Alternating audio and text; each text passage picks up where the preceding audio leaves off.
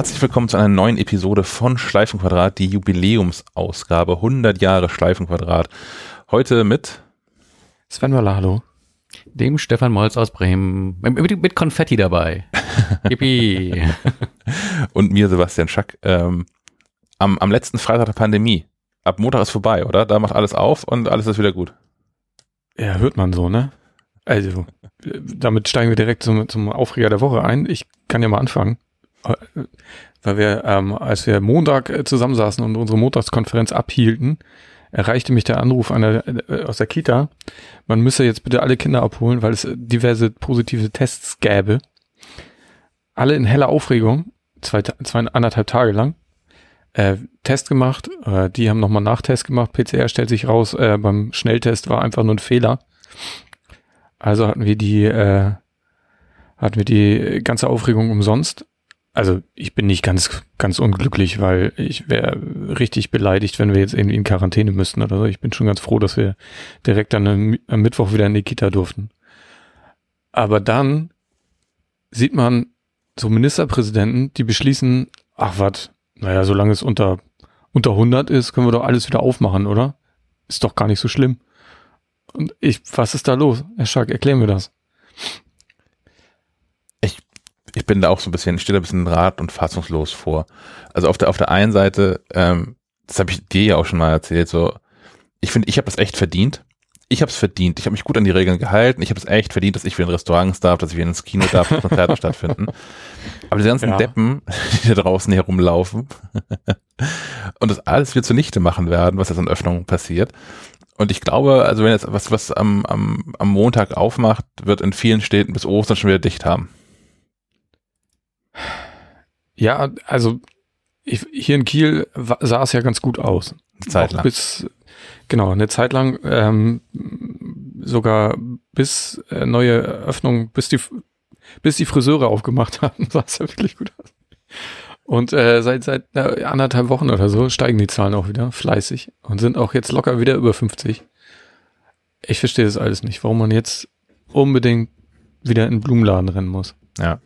Also ich, Kiel war schon unter 50, Rendsburg Rheinförde. Wir waren schon mal 35 oder so. Ja. Schon mal. Mein, mein Landkreis, die Rendsburg Rheinförde, war zwischenzeitlich mal um die 20 rum, ich glaube sogar kurz drunter. Und ist jetzt, jetzt auch, Bremen? Ähm, hm irgendwas um die 60, 63, 5 oder so habe ich zuletzt, äh, aber das war auch schon vor zwei Tagen. Hier live, live von heute Morgen, äh, Rendsburg gefördert 38,7 und Kiel 66,9. Hamburg 68,9. Hamburg weniger als Kiel, das ist auch lange schon nicht mehr. Also ist Hamburg, Hamburg City City, was ich da ausgewählt habe als, als Bereich, aber trotzdem. Also ich bin, also jetzt hätte man es auch noch einen Monat länger durchhalten können. Ich bin hinterher abgestumpft. Was ist denn ja. da los? Bremen 62,2, Bremerhaven 162,2. Habt ihr so eine, so, eine, so eine Kolonie da irgendwie ausgelagert? so eine Lepra-Kolonie. Die, die Lepra, genau. hm. Nee, ich finde das alles ganz komisch. Und dass jetzt, dass jetzt irgendwie die, die, die 50 die neue 35 ist und die 100 auch irgendwie so eine magische Zahl ist, die vor einem Jahr noch irgendwie undenkbar war und vor, vor ein paar Wochen auch noch irgendwie das Todesurteil war.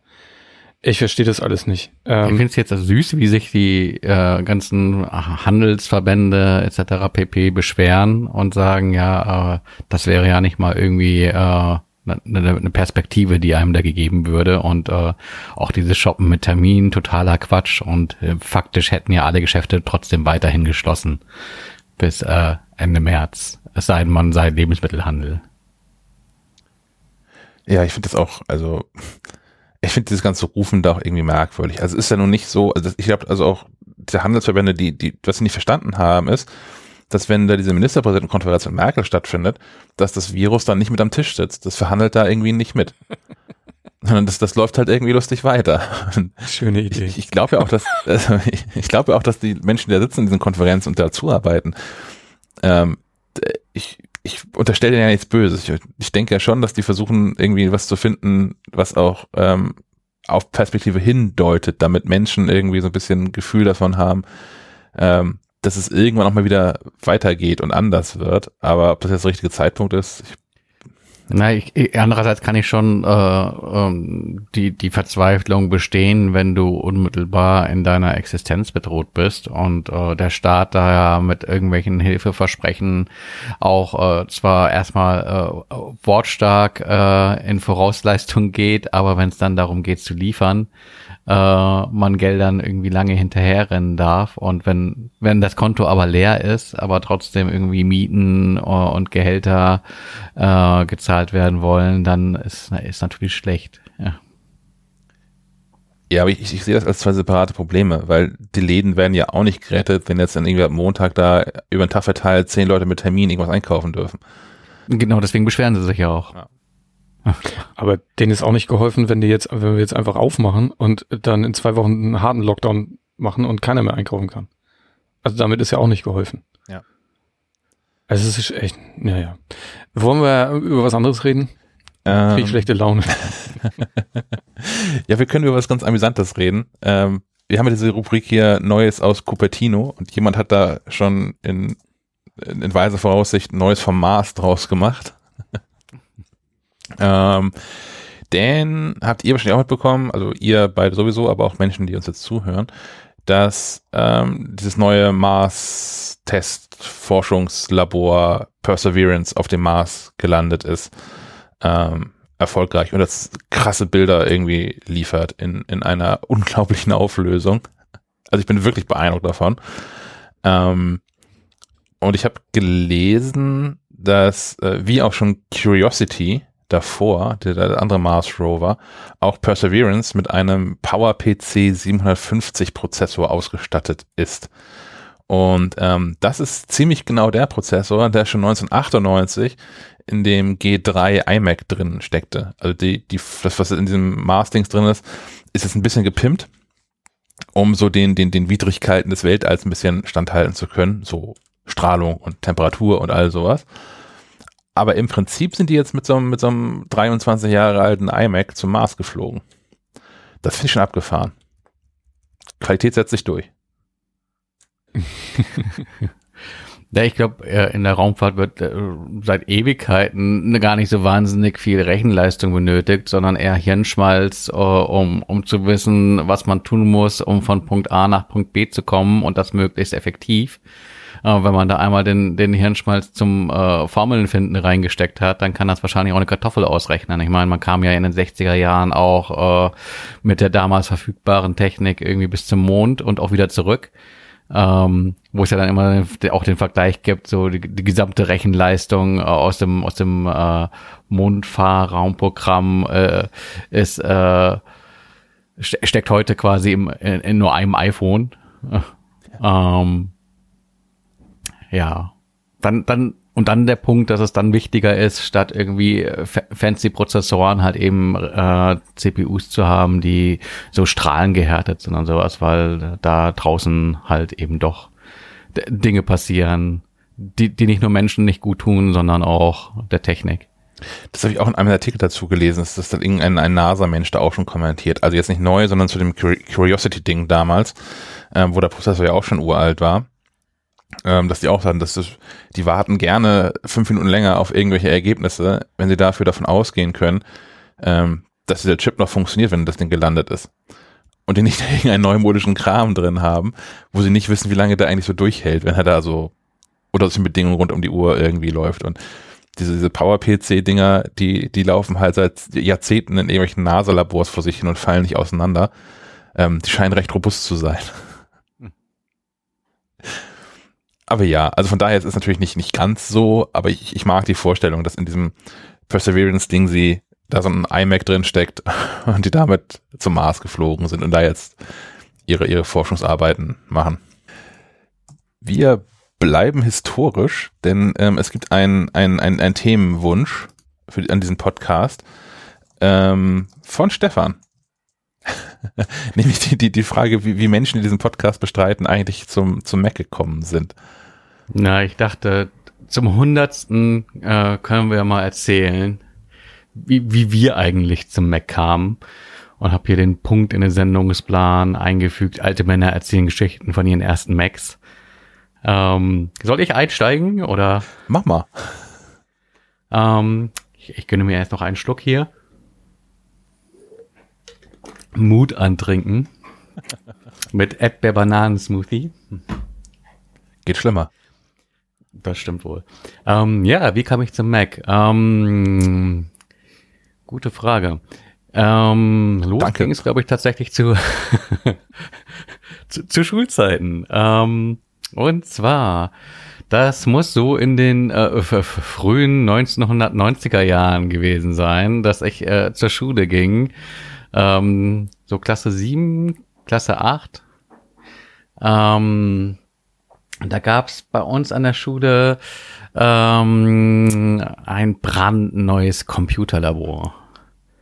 Und das war ausgestattet, äh, gar nicht so wie alle anderen Computerlabors, äh, nämlich mit Macs. Ähm, das waren die, die betreuende Lehrerin, die war sehr stolz darauf, dass es Macintoshs waren. Es waren aber, glaube ich, schon seinerzeit nicht die modernsten Geräte. Ich glaube, das war sowas wie äh, so ein Classic 2 oder Performer 1. Ich glaube, das war das gleiche. Also schon so auch noch in so einem klassischen Knubbel-Mac äh, Dasein. Ähm, ich glaube, das war auch noch Monochrom-Display.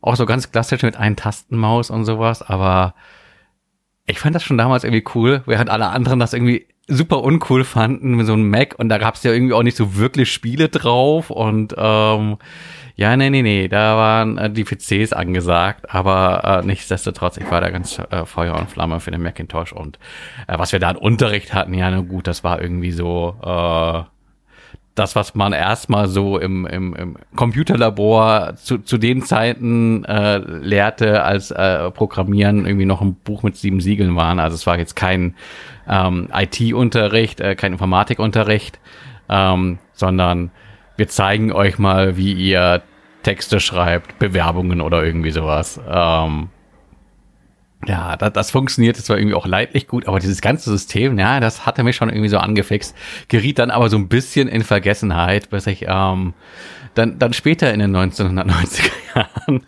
also auch schon ein paar, paar Tage her, ähm, angefangen habe, äh, parallel zur Schule, ähm, parallel zum Abitur, ähm, in einem Tonstudio zu arbeiten.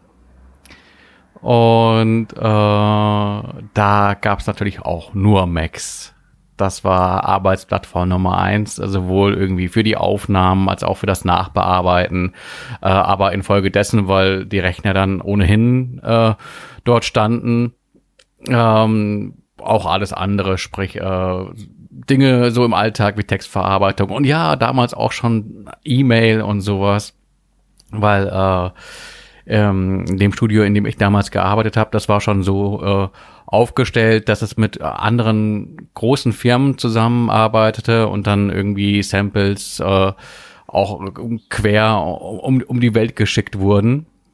Und ähm, ja, da hat man noch mal gesehen, so mit diesem Mac, das funktioniert ja eigentlich alles ziemlich gut. Und diese Software, die man ja auch selbst gern nutzt, weil ich war damals auch noch äh, mehr im, im Thema Musikproduktion unterwegs als heute. Ähm, die gab es natürlich so auch nur für den Mac. Ähm, ja, und dann gab es die Situation, dass es hieß, ja, eigentlich bräuchten wir hier nochmal so einen Macintosh. Willst du, willst du nicht irgendwie dich auf diesen Deal einlassen und dass dein erstes Geld äh, nicht im Sack Kartoffeln ausgezahlt wird, sondern äh, in einem, ähm, ich glaube, es war ein Power Mac G3, so so einem beiges Ding. Also gerade gerade zu der Zeit, bevor Apple anfing, irgendwie so ein bisschen äh, sexier zu werden mit äh, diesen äh, knallbunten iMacs. Ähm, ja, auch das habe ich mir nicht nehmen lassen. Äh, bin damit zum Gravis und bin damit zu einem äh, Power Mac G3 rausgelaufen. Und äh, ja, seitdem begeisterter Mac-Anwender. Zw zwischenzeitlich mal noch so parallel auch ein PC, Windows-PC unterm Tisch stehen gehabt. Ähm, aber nee, also sonst hat mich da vom, vom Mac als, als Hauptgerät auch nie wieder was wegbekommen. Den, den Windows-PC fürs Spielen oder auch um, weil irgendwie Dinge auf dem Mac nicht gingen? Ähm, eigentlich nur tatsächlich nur für Spielen. Ich bin gerade noch überlegen. Ähm, ja, ich hatte da so ein paar Spielereien, dass da irgendwelche Software-Synthesizer drauf liefen, die ich dann aber über den Mac angesteuert hatte. Cross-Plattform Ähm, quasi. Genau. Abgefahren. Und das war, glaube ich, äh, auch der Grund, dass es dann an der Stelle günstiger war, äh, einen PC auch mit einzubinden, als sich dann irgendwie einen, einen Mac dafür nochmal hinzustellen. Weil das war auch eine Zeit, vielleicht lag es auch daran, wie viel man früher selbst an Geld in der Hand hatte, aber mir, mir kam, kommt zumindest so vor, als wären Macs damals teurer gewesen. Ja, oder dein Taschengeld war niedriger, ne, wie du schon sagst. Naja, Kann ich mir aber vorstellen. ich glaube, da, äh, für, für, für die Dinge, die damals an, an der Position angefallen sind, wo ich irgendwie Dinge weggearbeitet habe, da wird heute irgendwie auch ein Mac Mini für reichen. Ähm, das musste nie das Spitzenmodell sein. Und ähm, wenn ich das so in, in, in, in Geld umrechne von, von, von damals, in Reichsmark oder so, äh, dann ist das doch noch irgendwie, da ist eine Differenz. Also ich glaube, damals war das Ganze teurer, was ja aber eher, eher positiv ist, weil mein, wenn so ein Produkt in die Masse geht, wirst du es wahrscheinlich auch günstiger anbieten können oder kannst die Produktpalette auch ein bisschen nach unten hin abrunden.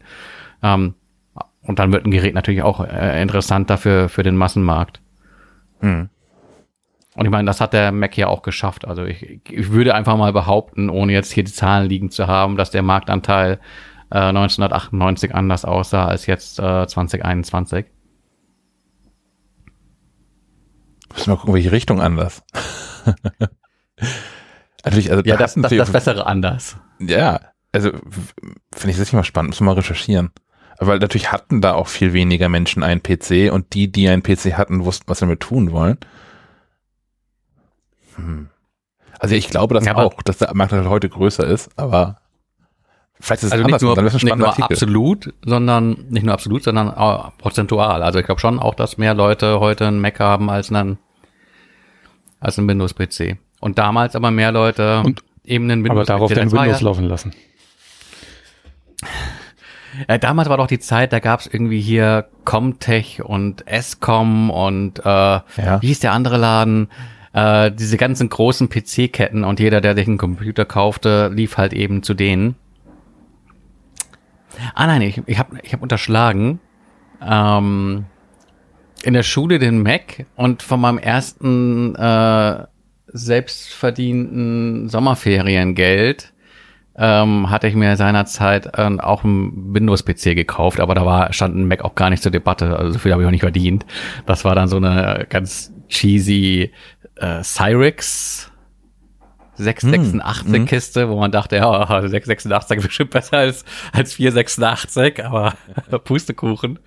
Äh, ja, aber mehr war damals nicht drin. Aber umso, umso äh, größer quasi das Verlangen, sich das nächste Mal irgendwie was Anständiges hinzustellen.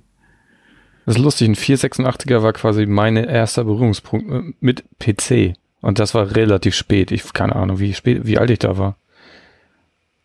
Keine Ahnung, 15, 16? Also sehr spät.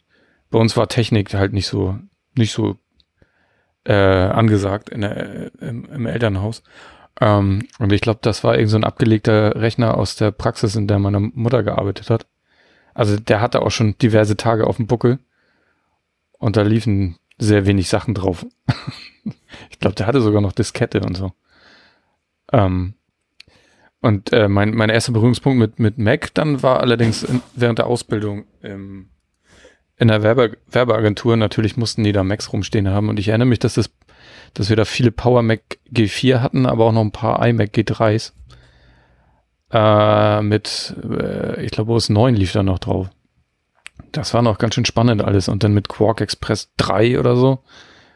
In Zusammenarbeit mit äh, Photoshop, ich weiß nicht welche Version. Das war schon alles ganz schön anstrengend. Also so vom, vom Arbeiten. Es war eine ganz andere Arbeit, weil man viel mehr, viel ganz andere Dinge machen musste, als man heute machen kann, weil die, die natürlich auch die Software sehr viel ausgereifter ist. Meine erste Ich kann mich noch eigene an Mac. Quark erinnern, mit diesem, diesem Ja. Horror, ähm, mit, mit irgendwelchen Steuerzeichen arbeiten zu müssen und sowas. Äh, das hast du ja heute eigentlich auch nicht mehr so. Da, ich finde, die Arbeitsweise damals war eher so wirklich auch noch, auch wenn es am Computer war, mehr, mehr zu Fuß, mehr Handarbeit. Ja, ja. Äh, und, und heute ist schon vieles in die Richtung so, what you, what you see is what you get. Ja, das stimmt. Ja, nee, mein, mein, mein erster eigener Mac, den habe ich tatsächlich hier in, in diesem Hause äh, entgegennehmen dürfen. Und zwar äh, 2005, als ich angefangen habe, war das Jahr, in dem auch der Mac Mini rauskam. Die alte Keksdose. Und ähm, den habe ich dann auch mit nach Hause gekriegt. Ja. Und das war so, ja, dann da wurde mir auch bewusst, was so Mac ist und so. Ja, weil ich dann natürlich auch äh, mit der mit der Mac Live in, in Berührung gekommen ist, bin. Weil vorher waren das für mich einfach nur Rechner. Da war egal, welches Betriebssystem da drauf lief. War halt so ein Rechner, ne? mit dem einen geht das, mit dem anderen geht das. Ja. Gibt, gibt's die Keksdose noch? Die gibt's noch irgendwo, ja. Ich glaube, irgendwo habe ich so den Karton noch und da ist sie auch noch drin. Was die noch so, ob die noch angeht, weiß ich nicht. Müsste ich mal ausprobieren. Ähm, ich bin da über Umwege hingekommen zum, zum Mac. Meine, meine Computergeschichte beginnt tatsächlich mit dem ähm, C64. Der ist nun schon auf den Markt gekommen, ähm, ich glaube, bevor ich geboren wurde, ehrlicherweise. Ähm, ich habe dann aber so mit, mit sieben oder sechs Jahren, also Anfang der 90er, ähm, habe ich den geerbt von einem meiner Onkel. Da habe dann rumgewurstelt. Und ähm, zwei meiner Onkels, die waren beide so ein bisschen tech-affin. Und der eine hat hier ähm, jahrelang bei der äh, MAK gearbeitet, Maschinen aus Kiel, so Werft und Panzergedöns und so. Mhm. Und die brauchten auch immer Rechenleistung, weswegen der relativ häufig Zugriff auf neue Rechen hatte und dann so ein Dinger so weitergewandert. Das heißt, ich hatte auch relativ früh dann schon so ein 486er ähm, PC dann, dann rumstehen, auf dem so Windows gelöt lief und habe dann aber auch sowas habe ich in den 90ern nicht durchgehabt. Das ist nicht wirklich aktualisiert. Ich glaube, zwischendurch gab es noch mal, ähm, haben meine Eltern dann irgendwann gekauft, so einen der ersten Aldi-PCs. Die ist ja so für ich, 1000 Mark oder so, glaube ich. Kann das sein? Ähm, wow, gab. Das kommt hin. Und dann ähm, kam der Auftritt des anderen Onkels. der der äh, hatte schon immer irgendwie Macs, aber ich wusste nicht, was das ist und habe mich auch nicht wirklich interessiert. Ich hatte ja war ja in PC-Lager jetzt irgendwie und wusste da, wie Dinge funktionieren. Ähm, und der hat mich mal für, für ein langes Wochenende abgeholt ähm, und hatte hier in Kiel in einer Buchhandlung, wo ich nicht weiß, wie die damals hieß. Da ist heute ein Hugendubel drin, aber war schon immer in der Holtenauer Straße. Da war schon immer eine Buchhandlung drin. Ähm, mhm. Hat er sich ein Paket gekauft, äh, die aktuelle Version von SUSE Linux ähm, damals 6.2, die kamen immer so einer fetten Schachtel, da waren immer, keine Ahnung, 8, 9, 10 CDs bei und so ein 600 Seiten Handbuch. Und ähm, es gab nur die 6.2er Version auf, als, als CD-Version zu dem Zeitpunkt draußen, war aber schon die äh, 6.3er Version, die man online aktuell äh, aktualisieren konnte. Das war wichtig, weil er ja immer, äh, wie gesagt, Max hatte oder zu dem Zeitpunkt schon Max hatte und mit SUSE Linux 6.3 ähm, gab es erstmals Unterstützung für Power-PC-Prozessoren. Ähm, also hat er sich dann auf seinem ähm, dann auch schon etwas betagteren Mac, aber mit Power-PC-Prozessor, ähm, SUSE Linux installiert. Und ich hatte dann kurz später auch Linux zu Hause, weil ich mir Macs nicht leisten konnte. Ähnlich wie was das für Stefan so erzählte. Und äh, die ganzen Linux-PCs, die konnte man ja auch dann schon frühzeitig hinreichend gut modifizieren. Das heißt, mein Linux sah eigentlich immer aus wie, wie ein Mac OS. Ähm, und dann so mein, mein erstes eigenes Apple-Gerät, was ich gekauft habe, war dann tatsächlich der erste iPod, den ich auch am Veröffentlichungstag hier in Deutschland gekauft habe für 400 Mark, 500 Mark. Wow. Irgendwie sowas. Krass. Oder war das schon Euro? Nee, das waren keine 400 Euro, oder die das Ding gekostet hat. Doch. Äh. Das waren, das waren Euros. Verdammt. Naja, wie habe ich den gekauft? Und ähm, ab da ging es dann rapide bergab, möchte ich sagen, oder bergauf, je, nach, je nachdem. Ähm, weil man, ich, ich brauchte dann erstmal wieder ein Windows. weil man ähm, den iPod ja nicht vernünftig vom Linux aus mit Musik bespielen konnte, sondern da gab es irgendwie dieses Music Match Jukebox Dings. Und dann ein paar Tage später gab es dann, oder ein paar Wochen, Monate später gab es iTunes für, für Windows. Und das war aber alles irgendwie kacke. Also ich konnte das Linux nicht mehr richtig, also nicht mehr für alles, was ich machen wollte. Das hat noch ein paar Jahre länger gedauert, bis es dann das war. Und Windows wollte ich irgendwie nicht. Und habe dann da noch irgendein, was muss das gewesen sein? Das muss ein G3 iMac gewesen sein, den ich da noch gekauft habe. Vielleicht schon auch ein G4 iMac. Und habe den dann aber auch ähm, 2005 durchgetauscht gegen den ersten Mac Mini, als der rauskam. Also der erste iPod ist gelistet bei Mac Tracker mit 400 Dollar. Ja. ja. Dann wird 400 Euro, 405 Euro nicht falsch gewesen sein. 2001? Ja. ja. Oder nee, weil der Euro kam zum 1.1.2002, oder? Ach, ja, aber der iPod kam ja nicht an Tag 1 äh, Stimmt. nach Deutschland. Da gab es ja noch damals äh, immer eine Diskrepanz zwischen US-Release und äh, Europa. Das stimmt natürlich auch, ja. Hm. Naja, Geld habe ich viel Geld dafür jedenfalls damals bezahlt. Rechnung hast du wohl nicht mehr, wa? Äh, aber den iPod habe ich noch. und der funktioniert auch noch. Neulich, neulich gestoppt. Äh, Akkulaufzeit sind noch zwölf Minuten. aber das ist ein 20 Jahre altes Gerät. Das ist echt okay. Mit einer drehenden Festplatte drin. Ähm, naja, und dann kam tatsächlich, also 2005 diesen Mac Mini. Eine Frage noch. Ja? War noch Musik drauf? Ja. Okay. Was lief? Musik, die ich immer noch hören würde. Ich habe mich da nicht so, weiter, so viel weiterentwickelt. Also, na, ich habe die, die, die ihn auch lange genutzt. Also ich habe den, den, den iPod habe ich genutzt, bis das erste iPhone 2007 rauskam. Den habe ich sieben Jahre lang genutzt. Sechs, sieben Jahre lang. Ja. Ähm, naja, und diesen Mac Mini habe ich genutzt bis dann 2008 das erste Unibody, Alu Unibody MacBook rauskam. Das habe ich 2010 das nächste Mal ersetzt durch ein MacBook Pro in 15 Zoll dann. Und dann habe ich 2012 bei Falke Media angefangen und hatte dann ja das Vergnügen, regelmäßig mit neueren Geräten ausgestattet zu werden. Aber das ist so, über Linux bin ich dahin gekommen. Und ich glaube auch, dass das so nach wie vor die, die, die sinnvollste Zeit war, die ich mit Computern verbracht habe, diese, diese, diese Linux-Zeit. Also was, was ich damals alles so gelernt habe darüber, wie, wie Computer funktionieren und wie sie auch nicht funktionieren, das ähm, hilft mir bis heute regelmäßig weiter. Ja, und wenn jetzt so ein Windows nicht funktioniert, ne, da, pff, das ja, hilft dir nicht so viel. Ja, da war die Standardvorgehensweise, da kann ich mich noch gut dran äh, erinnern. Äh, gut, dieses Ausschalten, Einschalten hat äh, oft geholfen, aber ansonsten war, hast du mal wieder neu installiert. Das war dann immer so äh, Und wo sind die richtigen Mal im Jahr. Äh, genau, das war das war auch immer sehr schön. Oh Gott, das war die Hölle. Und da gab's auch Disketten. Und da kann ich mich auch noch ganz grausig dran erinnern, äh, gerade bei dieser ganzen Studio-Software, äh, die war besonders gut kopiergeschützt. Ähm, der, der elegantere Weg war über, über so ähm, Dongle, damals noch für an ADB-Buchse ran und sowas.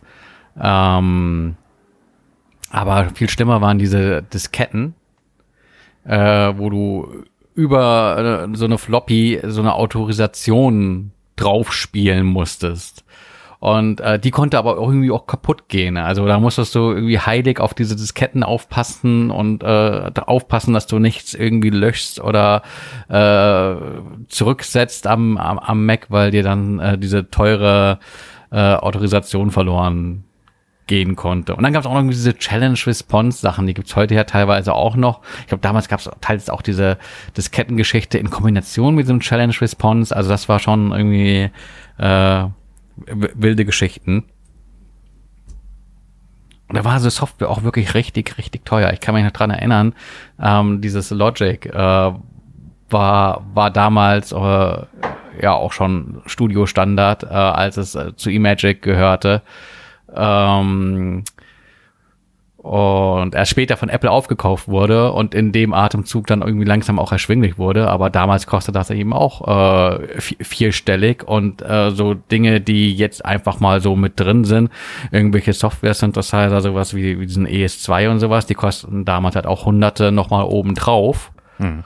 Uh, und heute gehst du in diesen Mac App Store, uh, lässt da irgendwie 200 Euro und kriegst irgendwie eine Software, die uh, damals einen Wert von mehreren tausend Euro gehabt hätte in dem Umfang, wie du sie heute quasi hinterher, nein, nicht hinterhergeschmissen, kostet immer noch Geld, aber ähm, ja, deswegen ist es auch so ein bisschen, relativiert sich da vielleicht auch ein Stück weit, äh, je nach Anwendungsfeld, der, der Preis für, für so ein Mac wenn man argumentieren kann, ja, aber schau mal, mit diesem Logic kriegst du halt irgendwie auch äh, viel für kleines Geld. E ebenso bei Final Cut Pro, da zahlst du ja auch äh, einen verschwindend geringen Preis im Vergleich zu dem, was du irgendwie ähm, im, im Abo für Premiere Pro äh, lassen musst. Mal gucken, wie lange das so bleibt, ne? Man hört ja irgendwie Gerüchte, dass irgendwie jetzt auch diese Apple Pro Software im nächsten, dem Abo-Modell, weil der App Store keine Upgrade-Preise kann. Ja, ich, ich, hoffe nicht. Also, äh, ja. Nee, bin ich auch, also, ich finde das ganz okay so. ich weiß gar nicht, vor wie vielen Jahren ich ja mal so eine, äh, Final Cut Lizenz gekauft habe und dies ist ja bis heute seit, Jahren. Und dann ist auch okay. Also ich, ich nutze das ja, keine Ahnung, jeden dritten Karfreitag mal. Ich mache wenig Videoschnitt. Aber wenn, dann hätte ich gerne was Vernünftiges. Und da war der Preis für mich auch echt okay. Ja, ich, ich finde, es wäre schon okay, wenn man da irgendwie so einen alle ein, zwei Jahre so, so einen Upgrade-Preis für bezahlt, wenn dann auch neue Funktionen äh, nachgereicht werden. Also im Prinzip das Modell, das über lange Zeit gut funktioniert hat.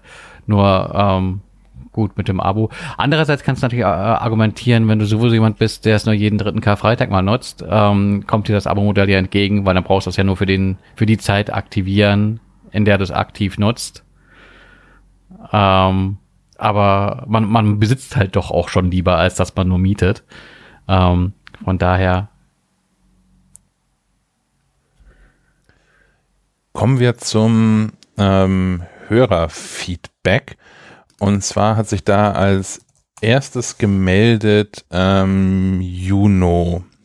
Den hatten wir in der letzten Episode schon drin mit seinem Internetproblem. Und ähm, es gibt zum einen gibt's ein Update dazu. Und zum anderen gibt es quasi auch direkt ein, ähm, ein Arbeitsauftrag an Stefan. Ich drücke mal Play. Hallo, hier ist nochmal Juno. Ich hatte letzte Woche die, äh, das Hörerfeedback mit dem Internetproblem. Und ich wollte nochmal sagen, dass dort jetzt alles wieder funktioniert. Es hat sich tatsächlich irgendwie ein, zwei Stunden vor, der, bevor die Folge rausgekommen ist, Google Chrome, es hat auf einmal einfach funktioniert. Google Chrome hatte sich zurückgesetzt, ohne dass ich irgendwas gemacht habe. Also meine ganzen Verlinkungen waren weg, aber das ist kein großes Problem. Ähm, dann hat es wieder funktioniert, dann habe ich mal geschaut, die Adblocker waren auch weg, vielleicht lag es tatsächlich daran. Es war auf jeden Fall von einer auf, der, auf die andere Minute hat es wieder funktioniert, weil Google Chrome ist abgestürzt. Und ansonsten vielen Dank, dass ihr mir dort, obwohl es schon gelöst war, weiterhelfen konntet. Wenn es nochmal in der Zukunft passiert, dann weiß ich jetzt, was ich versuchen kann. Und tatsächlich hat eine einzige Webseite geladen, das war Discord, aber das hat auch sehr lange gedauert. Ähm, und ich hätte noch eine, einen Themenvorschlag vielleicht, denn ich habe mir jetzt die Teufel Rockstar Cross gekauft. Ähm, das ist eine mobile Musikbox von Teufel, wie man vermutlich denkt bei dem Namen, in der Größenordnung von der GBL Extreme 2 oder 3. Nur, dass sie tatsächlich unglaublich guten Klang für ihre Größe hat durch zwei passive Metallmembranen und das einen echt vom Hocker haut bei der Größe, weil teilweise, wenn du es aufs Bett legst oder so, das ganze Bett vibriert. Und ich wollte fragen, ob einer von euch die vielleicht hat oder mal gehört hat oder ob ihr dort vielleicht mal ein bisschen was drüber sagen könntet, weil mich würde es auch interessieren, was vielleicht daran so besonders ist, weil technisch kenne ich mich dort nicht so gut aus. Vielen Dank. Tschüss. Vielleicht passt die ganz gut mit rein zu deinem, also nachdem neulich ja schon da eine Hörer Teufel ins Boot, mit ins Rennen geschickt hat du dich dagegen verwehrt hast, vielleicht muss Teufel doch mit aufgenommen werden in diesem Vergleich von, von Sonos und Apple und so. muss ich sie mit ins Bett nehmen und gucken, wie sehr es vibriert. ähm, ja, ich glaube immer noch dran, dass das da nicht reingehört, weil wie gesagt, äh, als kleinsten gemeinsamen Nenner hatten wir ja irgendwie Airplay 2 Kompatibilität ausgewürfelt. Ähm, aber man könnte ja mal äh, eine Anfrage stellen in Richtung Teufel, was, ob, ob die da mal irgendwie irgendwas geplant haben.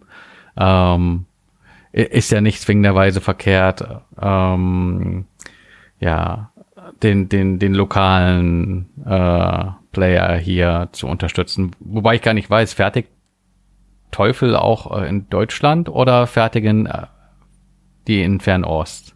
Weil ich, ich meine, glatt überfragt. Wenn es nur ein Name ist, letztlich. Ja.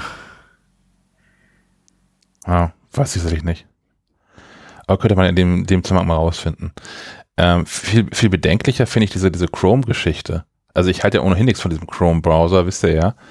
Ähm, aber wenn das Ding einfach mal so abstürzt und danach gehen Dinge wieder, dafür sind die Erweiterungen weg, die da installiert. Teilungsfähigkeiten. Naja, ja, aber wenn es dann irgendwelche Plugins und Erweiterungen rausschmeißt, ich würde mir da Gedanken machen, ob da nicht irgendwas was Größeres im Argen liegt. Ob man sich nicht doch irgendwie was eingetreten hat. Malware-mäßig. Ah. Apropos Lautsprecher, um, um nochmal zu hijacken. Ähm, gestern Abend noch gelesen auf The Verge, äh, es ist geleakt, was äh, Sonos am 9. März vorstellen will. Äh, die hatten ja eingeladen zu einer Produktpräsentation und ähm, The Verge hat denen quasi die Party verdorben. Ähm, und berichtet exklusiv ähm, darüber, dass quasi ein kleineres Modell von diesem Sonos Move kommt, also so einem ähm, Sonos Lautsprecher zum zum dieses Mal wirklich mit sich tragen, weil der Move war ja ein ziemlicher Klotz. Ähm, und jetzt kommt das halt in so einem kompakteren Format äh, und äh, auch wieder ganz regulär als, als Sonos-Lautsprecher in ein bestehendes System einbindbar, aber weil es eben auch so ein Lautsprecher für, für unterwegs ist, ähm, auch via Bluetooth äh, zu nutzen. Und ähm, auch als Stereo-Paar, und ich dachte mir schon, das könnte ja eigentlich auch eine ganz coole Sache sein, äh, ein Paar davon bei Bedarf einfach mal irgendwo in Zimmerecken zu schmeißen äh, für Surround. Wenn das funktioniert, ähm, preislich, äh, ich glaube, da stand nur irgendwas von diesen US-Dollar, ähm, irgendwie sowas 170 oder so. Vielleicht habe ich jetzt auch nur geträumt, aber das wäre auch so ein Preis, der dann irgendwie in Relation zu dem steht, was ähm, die Move kostet. Die kostet, glaube ich, so um die 400. Hm. Ähm, ja. Und ich glaube, es kommt, kommt irgendwie eine, noch ein Ladegerät, das nicht im Karton steckt, sondern separat verkauft wird. Also vielleicht hat man da irgendwie dann, bei, bei der Move hast du ja quasi diese Ladeschale äh, und einen Lautsprecher in einem Paket. Und ähm, bei dem kleineren Modell musst du dann halt quasi Lautsprecher und Ladeschale separat kaufen. Und ich gehe dann einfach mal davon aus, dass du den Lautsprecher halt sonst auch einfach über eine USB-Strippe wirst laden können. Das aber halt nicht ganz so schick ist wie mit so einer Cradle, wo du es dann einfach reinstellen kannst zum Laden. Ich finde ja, dass diese, diese super portablen Lautsprecher, ne, die dürfen eigentlich nur gegen Unterzeichnung eines Vertrages ausgehändigt werden oder gehören verboten. Weil Menschen nutzen die ja nun nicht, um die aus dem Wohnzimmer in ihren Garten zu tragen und bei einer Grillparty Musik zu machen, sondern was ich ja vor allem sehe ist, also jetzt gerade nicht, aber wenn das Wetter besser wird und wenn am Montag die Pandemie vorbei ist, ähm, dann tragen Menschen ja die durch die Gegend, durch die Stadt und hast nicht gesehen äh, und spielen Musik ab, während sie durch die Gegend laufen damit und beglücken die gesamte ähm, Nachbarschaft. Ja, und da gibt's so, so, so Menschen, also so wie damals, irgendwie wird das ja der Nostalgie-Podcast damals, als, als Menschen mit dem Ghetto-Blaster äh, auf der Schulter durch die Gegend zogen. Einmal, ey, sowas gab's sogar hier in Bremen. Aber heute ist es halt nicht mehr der Ghetto-Blaster, sondern irgendwie so die, keine Ahnung, JBL super extrem Bluetooth-Bassrolle zum auf den Rücken schnallen, äh, die dann tatsächlich irgendwie die gesamte äh, Umgebung äh, mit mit Beschallen zu vermag. Ähm, das ist tatsächlich unangenehm. Auch Leute, die irgendwie meinen, äh, so ein Autoradio ist eine gute Idee, wieso habe ich nicht auch ein Fahrradradio? ähm, Verstehe ich auch nicht so ganz.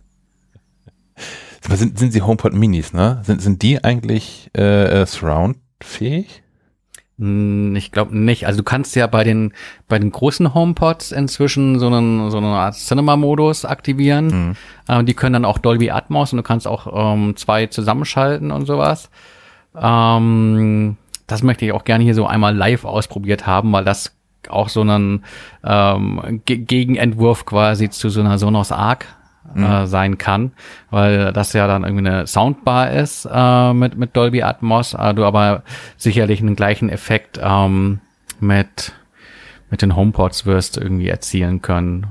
Wobei es da natürlich dann wieder den Unterschied gibt, dass du bei Apple, äh, bei den HomePods ähm, an einen Apple TV gebunden bist. Das heißt, du wirst dann halt auch nur das Audio wiedergeben können, das aus diesem Apple TV kommt in Dolby Atmos und keine anderen Zuspieler. Ähm, ich bin hier gerade so ein bisschen am Tüfteln, weil ich privat halt eben auch äh, Sonos nutze und ähm, so im Idealfall läuft dann halt eben alles darüber. Und wenn es dann über den Fernseher entsprechend über iArc anschließt, ähm, kannst du halt auch andere Zuspieler ähm, entsprechend wiedergeben. Also äh, ganz konkret jetzt äh, Xbox und, und PlayStation.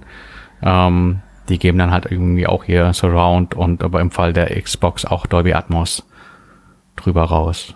Ähm, das würde halt äh, mit, mit einem Setup auf Basis von den HomePods nicht funktionieren. Und als Surround äh, Lautsprecher funktionieren die die kleinen ohnehin also nicht, also die großen auch nicht. Die können wie gesagt nur nur Atmos. Mist. Na gut. Ja, aber das wäre was, gell? Also ich finde, ich finde es auch schade, äh, dass man die ähm, nicht ohne äh, größere Latenz an so einen Mac angebunden bekommt.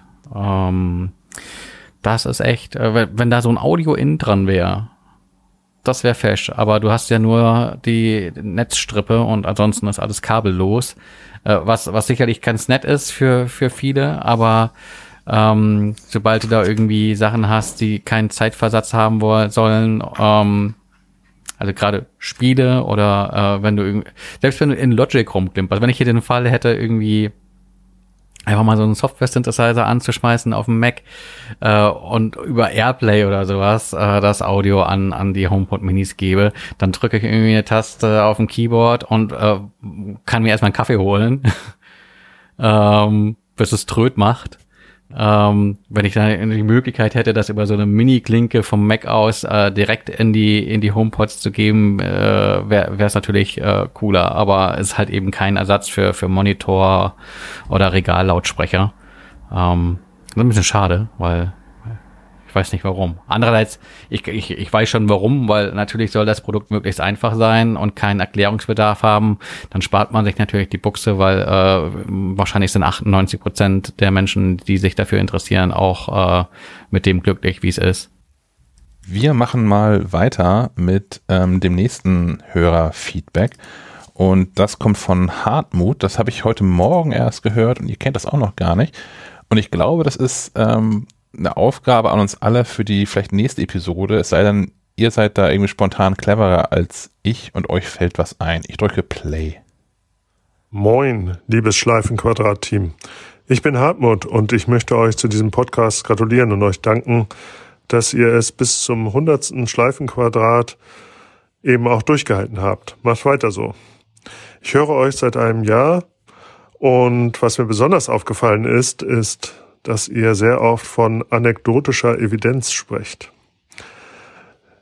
Das hört sich sehr lustig an und daher würde ich mir eigentlich zum hundertsten Schleifenquadrat wünschen, dass ihr vielleicht einmal typische anekdotische Evidenzen aus der Apple-Welt erzählt.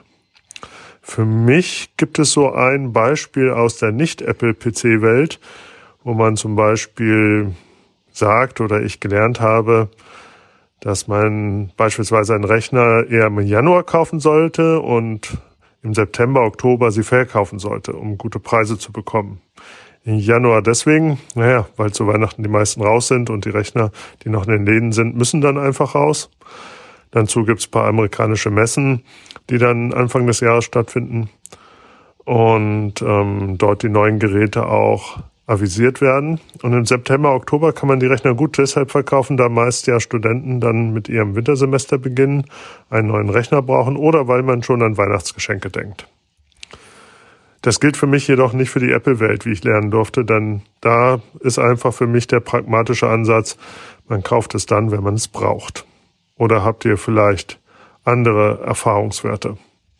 Ja, das wäre auf jeden Fall interessant und würde mich mal interessieren, welche anekdotischen Evidenzen ihr so kennt, gesammelt habt aus den letzten 99 Folgen und wünsche euch weiterhin viel Erfolg und Tschüss und viel Spaß beim Schleifenquadraten. Erstmal vielen Dank für die äh, Jubiläumsglückwünsche.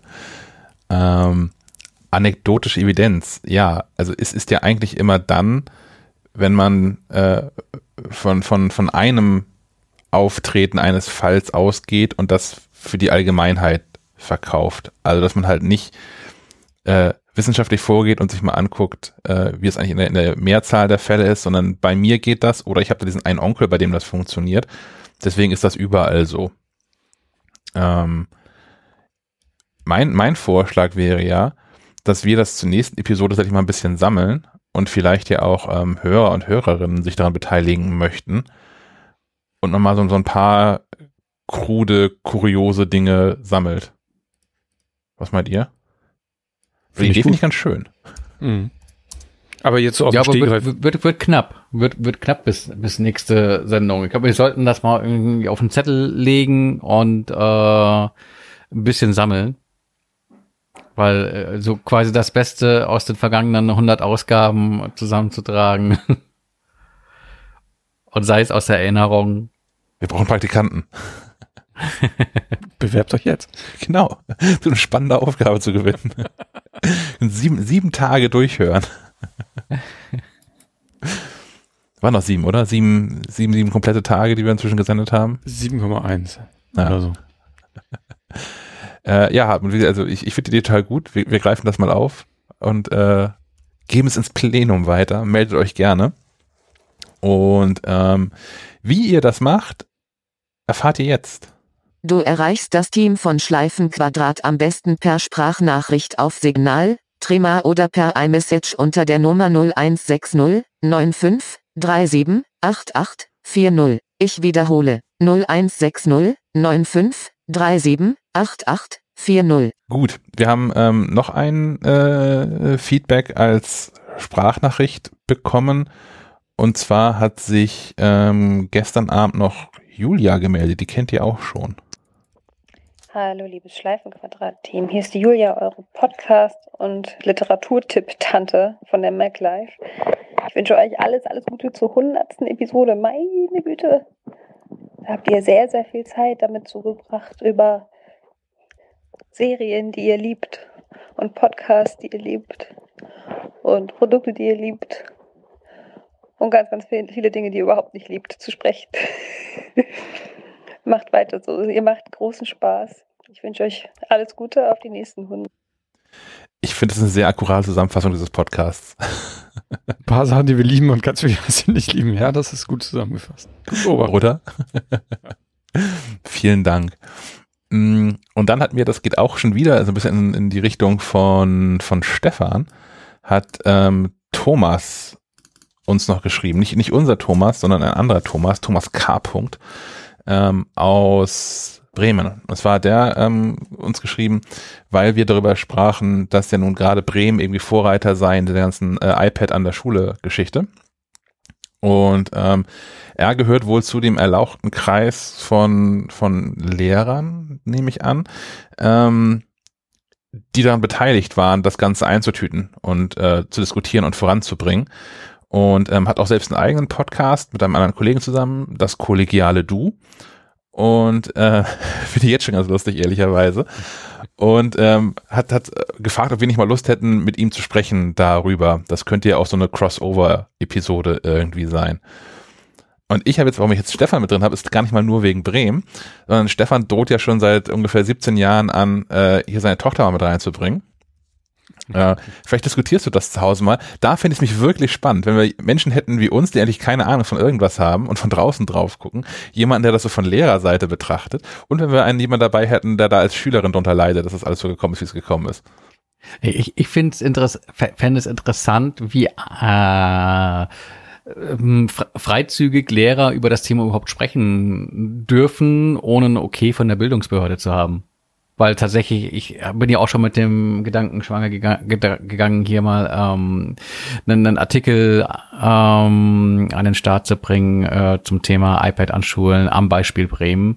Ähm, und hätte da natürlich auch gerne ein Interview dran hatte drin, aber dachte dann auch, okay, ist sicherlich Aufwand, weil man dann erstmal über die Bildungsbehörde ge wird gehen müssen, weil äh, jeder Lehrer vermutlich sagen wird, ja, äh, ja, nee, ich kann da vielleicht auch nicht so reden, wie ich äh, wollen würde. Ähm, aber die, die Frage kriege ich jetzt ja quasi äh, mit dem Kontakt äh, sicherlich beantwortet. Ja, meine Hoffnung ist ja, dass das Thomas einfach irgendwie jetzt drei Monate vor der Pensionierung steht, ihm alles egal ist. einfach, einfach alles raushauen kann. Das irgendwie. Mm, ich habe ihm auch schon geschrieben, dass ich das so oder so spannend fände, mal mit ihm darüber zu sprechen, hier auch im Podcast. Ähm, Thomas, wir melden uns. ähm, wer sich auch gemeldet hat, ist, ähm, wie heißt denn der Typ noch? So ein ähm, alter Bekannter. Kaspar. Kaspar hat sich, hat sich gemeldet. da haben wir aus, aus, aus Zeitgründen, haben wir aber gestern schon mit dem aufgenommen. Ähm, und das spiele ich einfach mal an dieser Stelle ein. Wir haben so eine knappe Stunde äh, quasi eine, eine Mini-Revival-Episode gemacht. Auch mit viel neuem Kram, mit viel Technikfrust. Wie Julia schon vorhin schon zusammengefasst hat, alles mit dabei. Viel Spaß. Wir haben als Überraschungsgast zur hundertsten Episode von Schleifenquadrat einen äh, Schleifenquadrat-Veteranen dabei. Kaspar äh, ist uns zugeschaltet aus Hannover. Hallo Kaspar, wie, wie geht's dir? Was machst du da unten so? Hallo, Hannover ist calling. Äh, ja, da unten, stimmt, für euch ist tatsächlich äh, weit, weit im Süden. Ne? Es ist äh, noch nicht der Weißwurst-Äquator, aber es ist weit im Süden. Ähm, ja, also der Niedersachse an sich fühlt sich ja noch als Norddeutscher. Ich weiß nicht, ob ihr das nachvollziehen könnt, aber. Nee, überhaupt nicht. Das verstehe ich auch immer nicht, wenn sie sagen, im, im Norden scheint die Sonne, guckst du raus, nee, ist alles grau hier. Meinen die im anderen Norden. Ja, äh, 100 Folgen Schleifenquadrat, 100 Jahre Schleifenquadrat konnte ich mir natürlich nicht entgehen lassen. Ähm, danke, dass ich dabei sein darf. Wie geht's mir? Gut geht's mir. Äh, stressig immer noch. Ich bin ja, wie äh, die Hörerinnen und Hörer wissen, die schon eine Weile dabei sind, im Dezember nach Hannover gezogen, um von der MacLive zur T3N zu wechseln.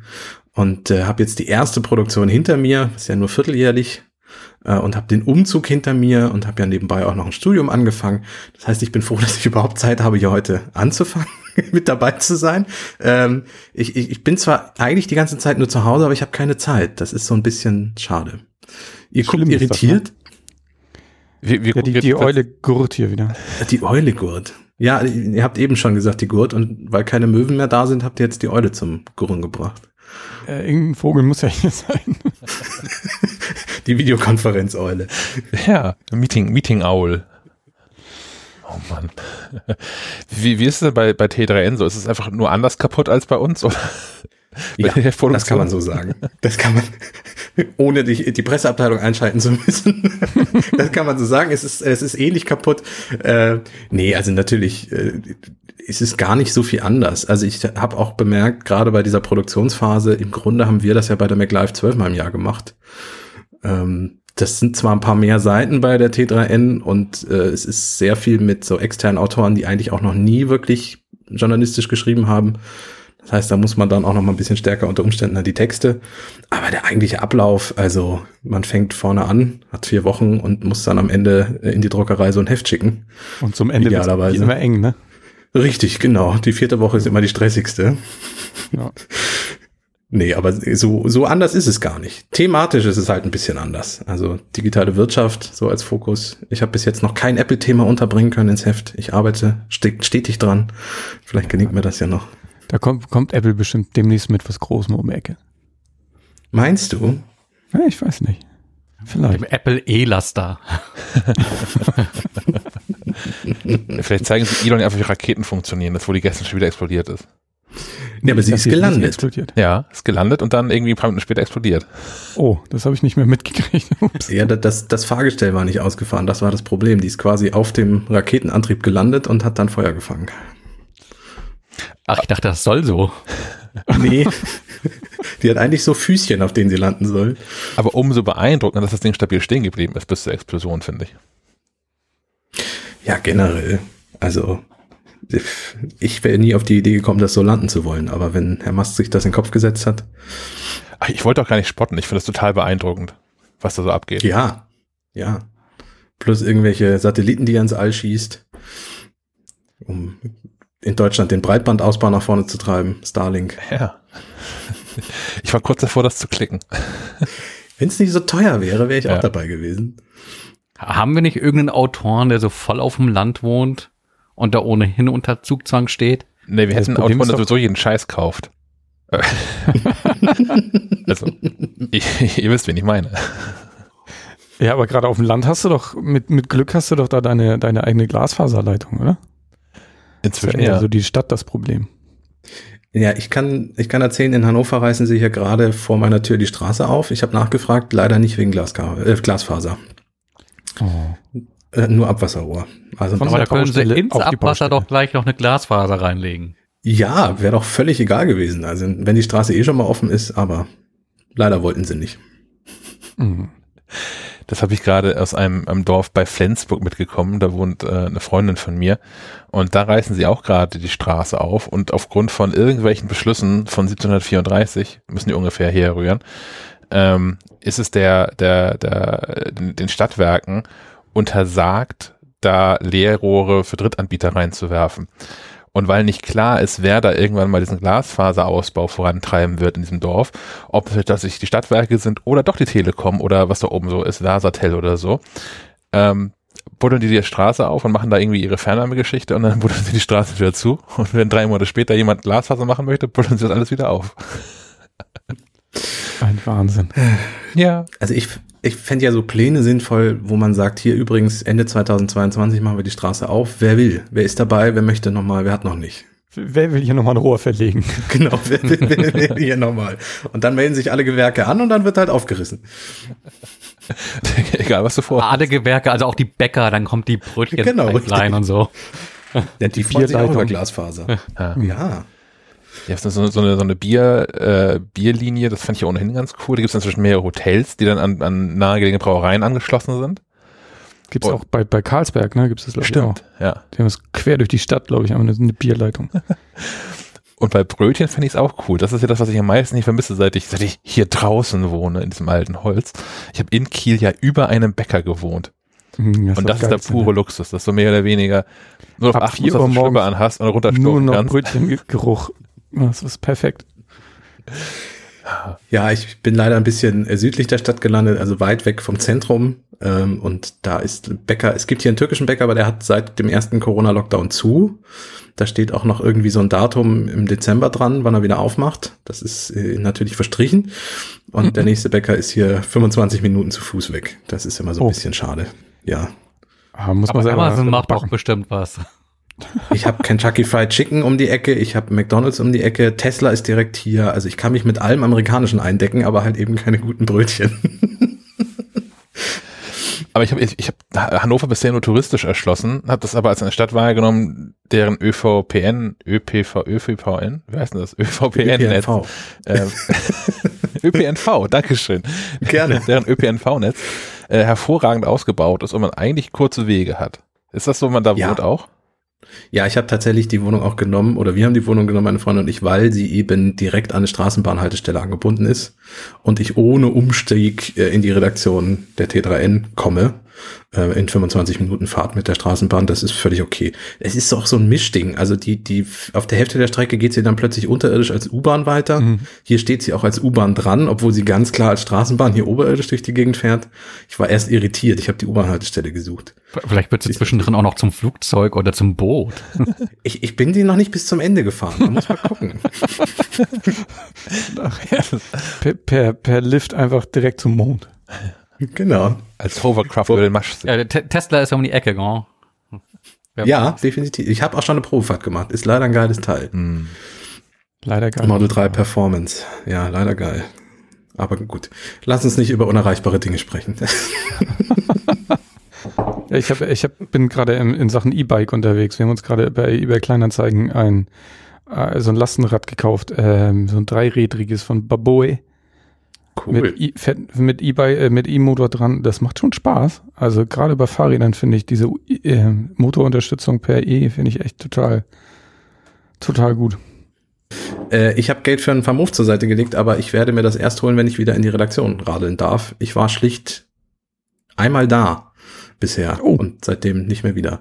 Wie, wie, ist das denn so, äh, eingearbeitet zu werden aus der Ferne? Ich habe mich das heute auch gefragt. Wir kriegen ja ja auch, äh, Ja. es kommen ja auch immer wieder neue Leute rein. Wie, also wenn man das gar nicht kennt, also den Es- Laden nicht also kennt. wenn, wenn ich wählen dürfte, würde ich ganz klar sagen, vor Ort ist geiler.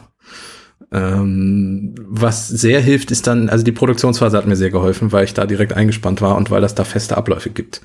Und weil man da so wunderbar morgens ein Meeting hat, abends ein Meeting hat oder nachmittags ein Meeting hat und einen festen Plan, den man entlang arbeitet. Und das hilft sehr. Davor die Zeit, so der, der Dezember war sehr, ja, man fühlt sich sehr einsam, weil man halt auch eben nicht mal eben Sachen fragen kann. Hm. Also viel, viel mehr kommunizieren hilft. Sonst, ich würde es jederzeit vorziehen, vor Ort mal zu sein und jemandem über die Schulter gucken zu können. Das ist deutlich angenehmer, ja. Ich kann mir auch gut vorstellen, dass auch die soziale Komponente ist. Das ist, was mich hier ein bisschen immer so rettet, dass ich dann irgendwann vertraute Gesichter sehe und mit Herrn Möller mal über irgendeinen Quatsch reden kann. Ich dann nebenbei, welche, welche, welche Lastenräder wohl die cleversten sind oder mit, mit Herrn Molz über, über unsere gemeinsame Leidenschaft für Zahnarztbesuche reden kann oder sowas. Dass man ein bisschen auch andere Ja. Themen hat, so im, im, im Berufsalltag und dann halt nicht nur dann in Videokonferenzen sind, die sich ausschließlich mit Arbeitsthemen beschäftigen. Ja, da, da- das, das war auch besonders strange, weil ich ja erstmal am Arbeitsort sich auch nichts änderte, weil ich in Neumünster saß und halt plötzlich am Anfang die ersten zwei Wochen einfach nur andere Gesichter mich in der Videokonferenz plötzlich anguckten. das war der einzige Unterschied. Ja. Ich habe weiter als Redakteur gearbeitet, ich habe weiter Texte geschrieben, ich habe Dinge redigiert. Also im Grunde hat sich nicht viel getan, aber da waren andere Nasen plötzlich. Das war sehr strange. Sind doch mal die Masken ab. Ja, genau. Aber alles in allem, Aber du, ja. du fühlst dich wohl inzwischen. Ja, definitiv. Ähm, weil du das Persönliche ansprichst, was, was T3N ganz cool macht. Es gibt sehr viele Events, äh, zwar natürlich per Zoom und Google Meet und so, aber die äh, irgendwie nichts mit der Arbeit zu tun haben. Also es gibt ein Playday, wo irgendwie Spieler zusammen ausprobiert werden. Ähm, es gibt so Team-Events äh, einmal im Monat ähm, und solche Geschichten. Also das versucht man so ein bisschen aufzufangen, ist natürlich nicht mit völlig vor Ort zu vergleichen, aber so ein bisschen zumindest. Also ich glaube, man muss sich auch fernab der Arbeit in so einer Videokonferenz mal zusammenschalten. Und nach der Ausgabe anstoßen gemeinsam und so. Ja. Das klingt vernünftig, ja. Du hast ähm, vorhin schon in unserem äh, sehr, sehr kurzen Vorgespräch, weil wir heute knapp in der Zeit bemessen sind, ähm, an angeteasert, dass du über Apple-Gedöns reden musst, weil es große Ja. Leiden gibt oder so.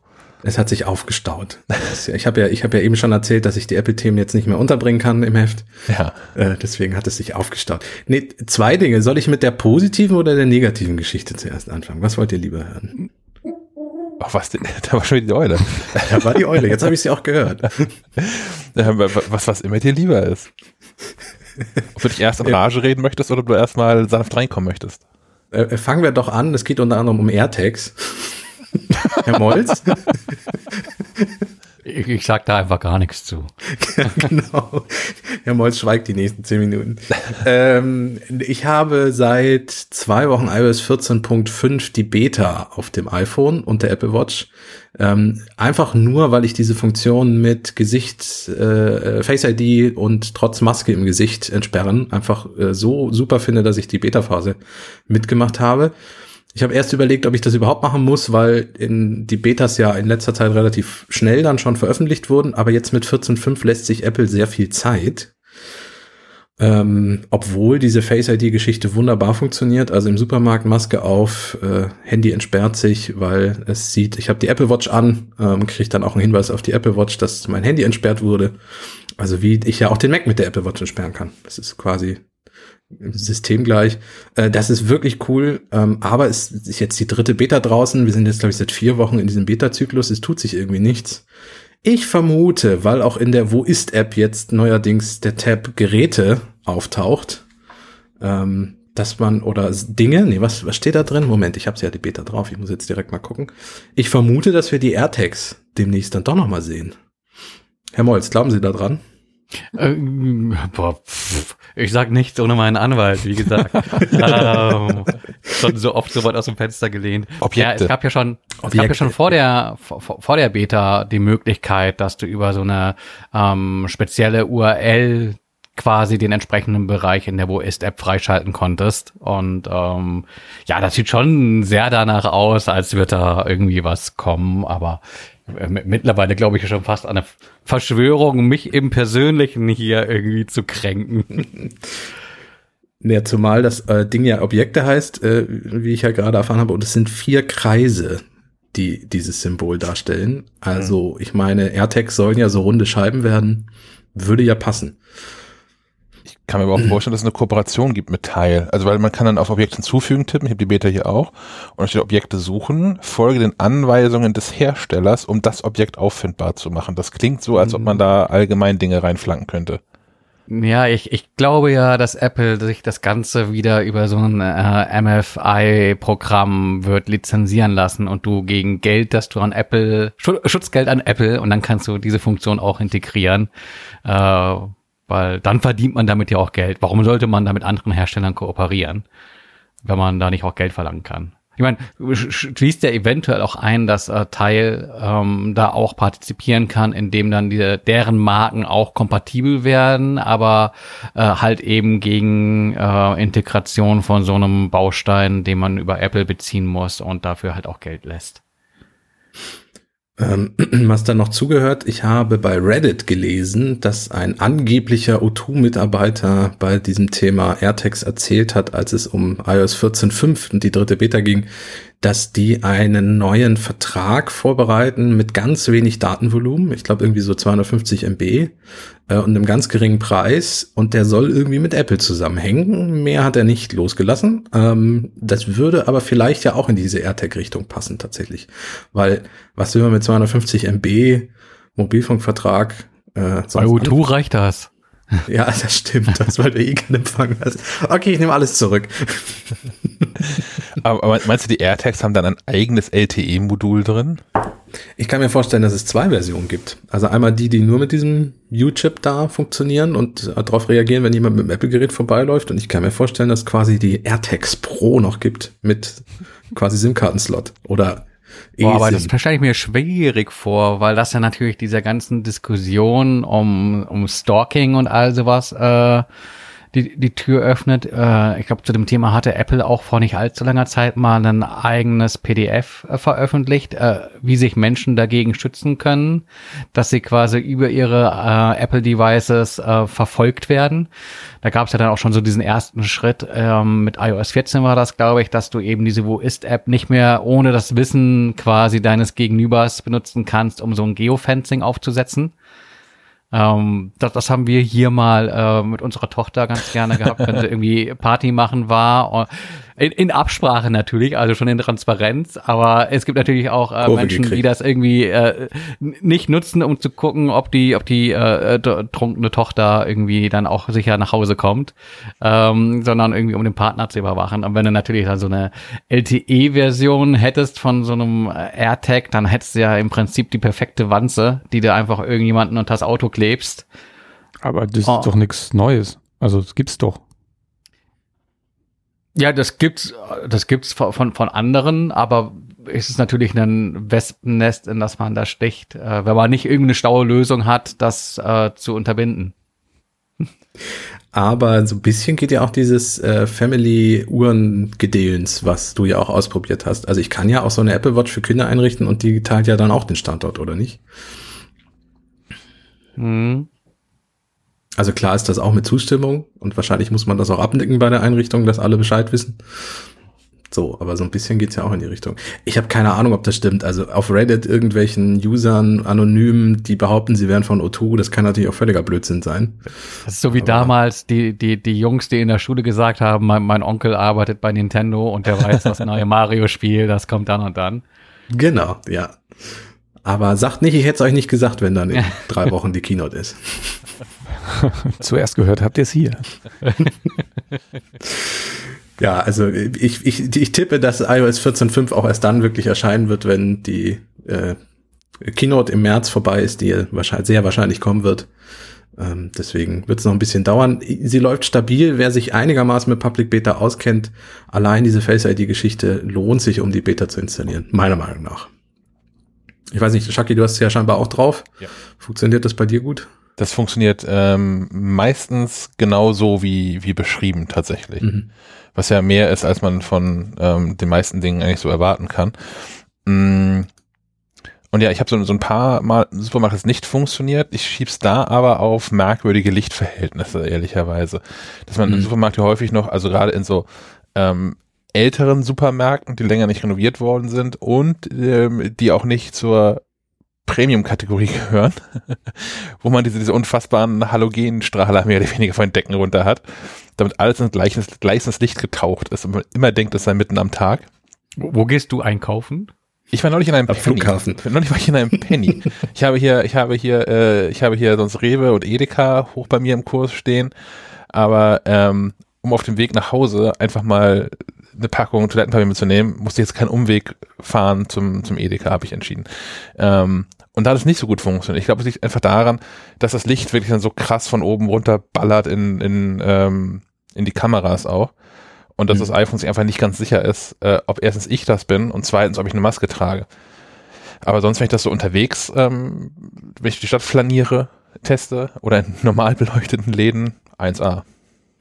Ich hatte ja so ein bisschen die Hoffnung, weil ich habe so eine uralte Sonnenbrille, die kein Infrarot durchlässt, Mm. ähm, dass ich jetzt im Sommer dann auch mal wieder äh, trotz Sonnenbrille Face ID nutzen könnte. Das funktioniert tatsächlich nicht. Wir hatten hier zwei sonnige Tage in Hannover, da habe ich es ausprobiert. Ähm, das Handy braucht scheinbar doch, äh, also es muss eine Maske im Gesicht erkennen, um zu versuchen, das dann mit der Apple Watch zu entsperren. Wenn ich keine Maske auf habe, bringt es nichts, egal was dann im Gesicht los ist.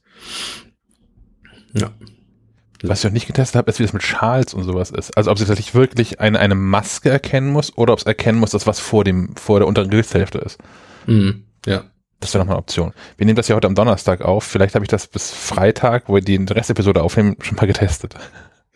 Der große Schaltest. Ja. Shakis Schaltest. An alle Firmen mögen, mögen mir Schals schicken. Wie heißen die alle? Hermes und sowas. Ich teste eure Schals durch. Und die Masken kompatibel sind. Von Seide bis Kaschmir. Kein Thema, ich kann das alles. Mach, mach doch auch den Sturmmaskentest. mit, mit Barabhebungen.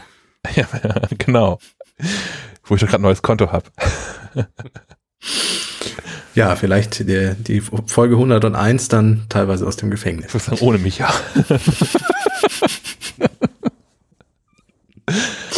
Ist das in Äh, einem ja. amerikanischen Film? Hat man da irgendwie einen Anruf frei in der Woche oder sowas? Kann ich denn mich hier Ja, irgendwie genau, als, als. Call Das wird, dann, das wird dann Schleifenquadrat, dein einer Anruf. Das heißt, du musst auch an, Sachen mit dem Anwalt dann über Schleifenquadrat noch klären und solche Dinge. Genau, ja. Der ist dann auch hier zu Gast. Das wird toll. Ja, ich werde einschalten. Das kann man auf alle Fälle festhalten. Ich, ich war heute Morgen in einem, in einem Meeting mit einem Anwalt tatsächlich. Und das ist tatsächlich, es ist, es ist genauso, wie man sich das vorstellt. Man stellt eine relativ simple Frage und danach Dann kann man zehn Minuten Antwort, es zuhören. kommt drauf an. Nee, nee, also ja, das schon, aber dann halt ein, danach ein Vortrag, ein, ein Co-Referat, was dann gerne irgendwie die fünf Minuten Grenze locker sprengt. Das ist immer wieder beeindruckend, mit Anwälten zu reden. Ähm, ja, und die zweite Sache, die, die weniger schöne, äh, Shaki, ich habe gehört in der vergangenen oder der Folge davor, du hast auch den HomePod Mini jetzt testen können. Mhm. Yay! Ich habe ihn tatsächlich seit Ende November. Ich hatte ihn an Tag zwei oder drei oder irgendwie so. Ähm, und das Problem war, ich war betroffen von diesem Fall älterer WLAN-Router und nur 2,4 Gigahertz. Hm. Und äh, das heißt, im Grunde verweigert der HomePod Mini dann die Arbeit. Also zumindest hat er das bei mir getan. Inzwischen habe ich hier so linkses VLOP Teile rumstehen. Ähm, komischerweise, also quasi das, was Apple seitdem als Router empfiehlt, seitdem die Time Machine und Time Capsule Geschichten äh, passé sind. Ähm, damit funktioniert es dann überraschenderweise, auch problemlos. Aber bevor ich die geholt habe, war es wirklich eine Katastrophe. Er hat das äh, iPhone immer nicht erkannt. Er sagte immer, das sei nicht im gleichen Netzwerk. Ähm, dadurch gingen dann auch ganze Kurzbefehle nicht, die ich eingespeichert hatte. Ähm, er hat immer wieder gesagt, er hätte Netzwerkprobleme, obwohl er quasi direkt neben dem Router stand. Ähm, er hat nichts abgespielt. Ähm, das war, das war nicht schön. Und Siri bleibt halt auch Siri, ne? Das merkt man halt leider an vielen Stellen. Mein, mein liebster Fall war, um nur eine Anekdote zu erzählen, Ich habe sie, als hier so ganz kalt war, als hier so minus 12, 13, 14 Grad waren, habe ich mal nach dem Wetterbericht gefragt äh, und Siri antwortete mir tatsächlich, äh, dass morgen negative drei Grad werden.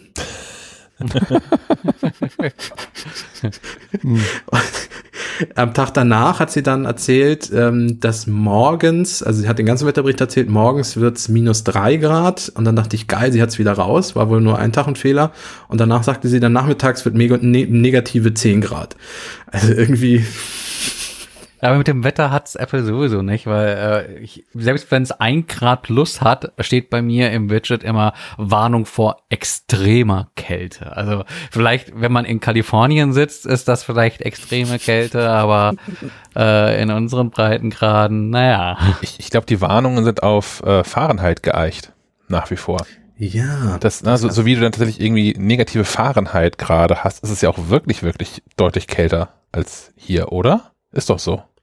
Vielleicht ist auch äh, hat Kelvin. Fahrenheit überhaupt negativ? Fahrenheit hat negative Temperaturen, ja. Ja, aber Kelvin. Was war das ohne? Kelvin war das ohne. Guck. Ja, in Physik aufgepasst. Was, was sind denn hier? Ich gucke jetzt mal, äh, es gibt doch hier das Internet. Aber äh, wo, wo du Kalifornien ansprichst, Stefan, das war auch meine Vermutung, dass man schlicht Minusgrade in Kalifornien nicht kennt und deswegen negative Gradzahlen äh, auch als negative Gradzahlen vorliest als Siri. Also ich habe hier mal gerade Äh, geguckt, sowas im minus 10 Grad Celsius sind immer noch Ja. positive 14 Grad Fahrenheit. Okay. Also es muss schon ordentlich kalt sein, um da ins Minus zu rutschen. Was sind minus 1 Grad Fahrenheit in Celsius? Wir könnten jetzt Siri fragen, ich So. weiß, dass sie die Antwort nicht kennt. minus 1 Grad Fahrenheit sind schon minus 18 Grad Celsius. Ja, okay, gut. Von daher, Ja. ich, ich, ich, ich fühle mich bestätigt mit meiner These, dass es einfach daran liegt, dass, also einfach, das ist schlimm genug, dass aber diese Warnungen einfach an, an Fahrenheit gekoppelt sind. Wenn da irgendwie minus 3 steht, ist halt wirklich Panik angesagt. Ja, aber das könnte auch tatsächlich der Fehl Grund für den Bug sein, weil sie dieses Negative bei wirklich kalten Temperaturen gesagt hat. Also negative 18 Grad. Also wenn es ab 18 Grad quasi anfängt, weil hier war es ja wirklich teilweise minus 20 Grad. Ähm, ja, könnte zusammenhängen. Ich bin durchgefahren, als Hannover zur Eiswüste geworden ist. Ja, das habe ich auf Instagram gesehen. Dein Auto sah aus, wie wenn du kurz über einen Polarkreis nochmal gefahren wärst. Ja, ich, ich musste durch eine Baustelle durch und direkt vor mir fuhr so ein, so ein Salzstreufahrzeug. Das heißt, dein Auto ist nur noch Rost. Es hat keinen Lack. Kein mehr. Lack mehr. Ja. Also es war Wunder, Winter Wunderland. Also hier waren 20, 30 Zentimeter mit großen Schneeverwehungen. Ich habe das Auto auch äh, zwei Wochen nicht gesehen, weil es unter einer Schneedecke lag. Also insofern, ja. Hast kein Tesla, ne? Weil der hätte das ja wegschmilzen können. Ja, der Tesla, ähm, ich, ich weiß nicht, ob so viel PS so gut ist. Ich kriege das ja immer mit, weil ich ja direkt neben Tesla wohne, ähm, wann wie viel Autos äh, zur Reparatur hier abgeliefert werden. Und ich sag mal so, es gab vermehrt äh, Teslas, die irgendwie abgeknickte Vorderräder oder äh, kaputte Stoßstangen hatten, als es so schnallte. Ich glaube, so viel PS, ich meine, das Ding hat ja 500 irgendwas PS, das Performance-Modell zumindest, vom Model 3.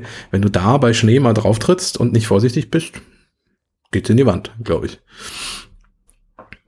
Plus die Reichweite ist ja für so ein Elektroauto mit Kälte und so auch nicht so toll, ne? Aber es rutscht dann ja besser, wenn es glatt ist.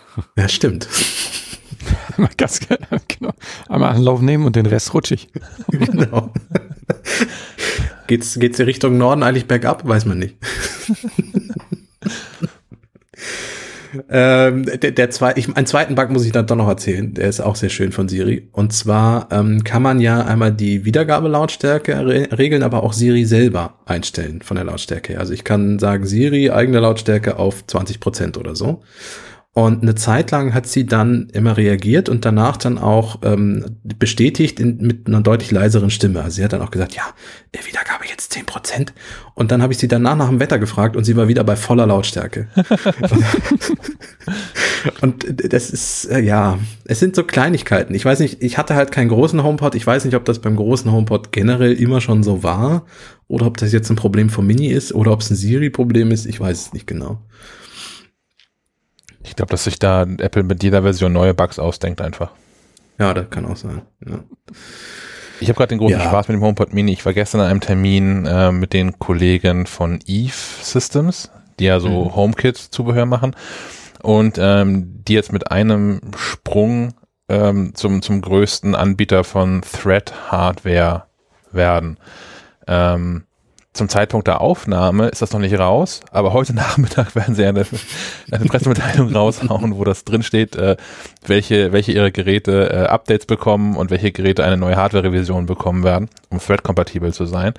Und in dem Vorteil hat die auch, das ist alles, alles vollkommen easy. Du musst nur so einen HomePod haben, so einen HomePod Mini haben und ähm, dann ist das schon alles Thread. Und das, die Geräte, die das können, nehmen das dann auch. Und wenn du mehrere Geräte in einem Netzwerk hast, die äh, so eine HomeKit-Basisstation sein könnten, bei mir steht HomePod Mini im Wohnzimmer, wo auch der Apple TV steht, dann wird das automatisch ein HomePod Mini und alles ist easy peasy. Und ich bin ein bisschen dazwischen gegrätscht, weil ich habe diesen HomePod Mini hier eingerichtet und in meiner äh, Apple Home App taucht der auch auf, aber in der Eve App ähm, existiert er einfach nicht. der wird da einfach gar nicht angezeigt. Und zwar nicht nur nicht in deren, die haben extra so, so, so einen Reiter für in der, in der App für, für Thread-Geräte und sowas, sondern einfach in der, in der normalen App, wo alle Sachen aufgelistet sind, wo alle U-Lampen drin sind und wo mein Türschloss drin ist und sowas, ähm, gibt's dann einfach nicht. Und da weiß auch keiner, was das, was das so, wie das wohl so kommt. Nee, stimmt. Meiner taucht auch in der Eve-App nicht auf. Ha. Ist kein Einzelbug bei dir. Das ist schon mal, das ist schon mal gut. Das kann ich dir nochmal schreiben nachher. Ähm, Thread-Netzwerk. Genau, Keine Thread, kein Thread-Netzwerk aktiv. Ja. Ja. Und ich habe hier auf Obwohl jeden der Fall, HomePod Mini hier als Logo theoretisch abgebildet ist.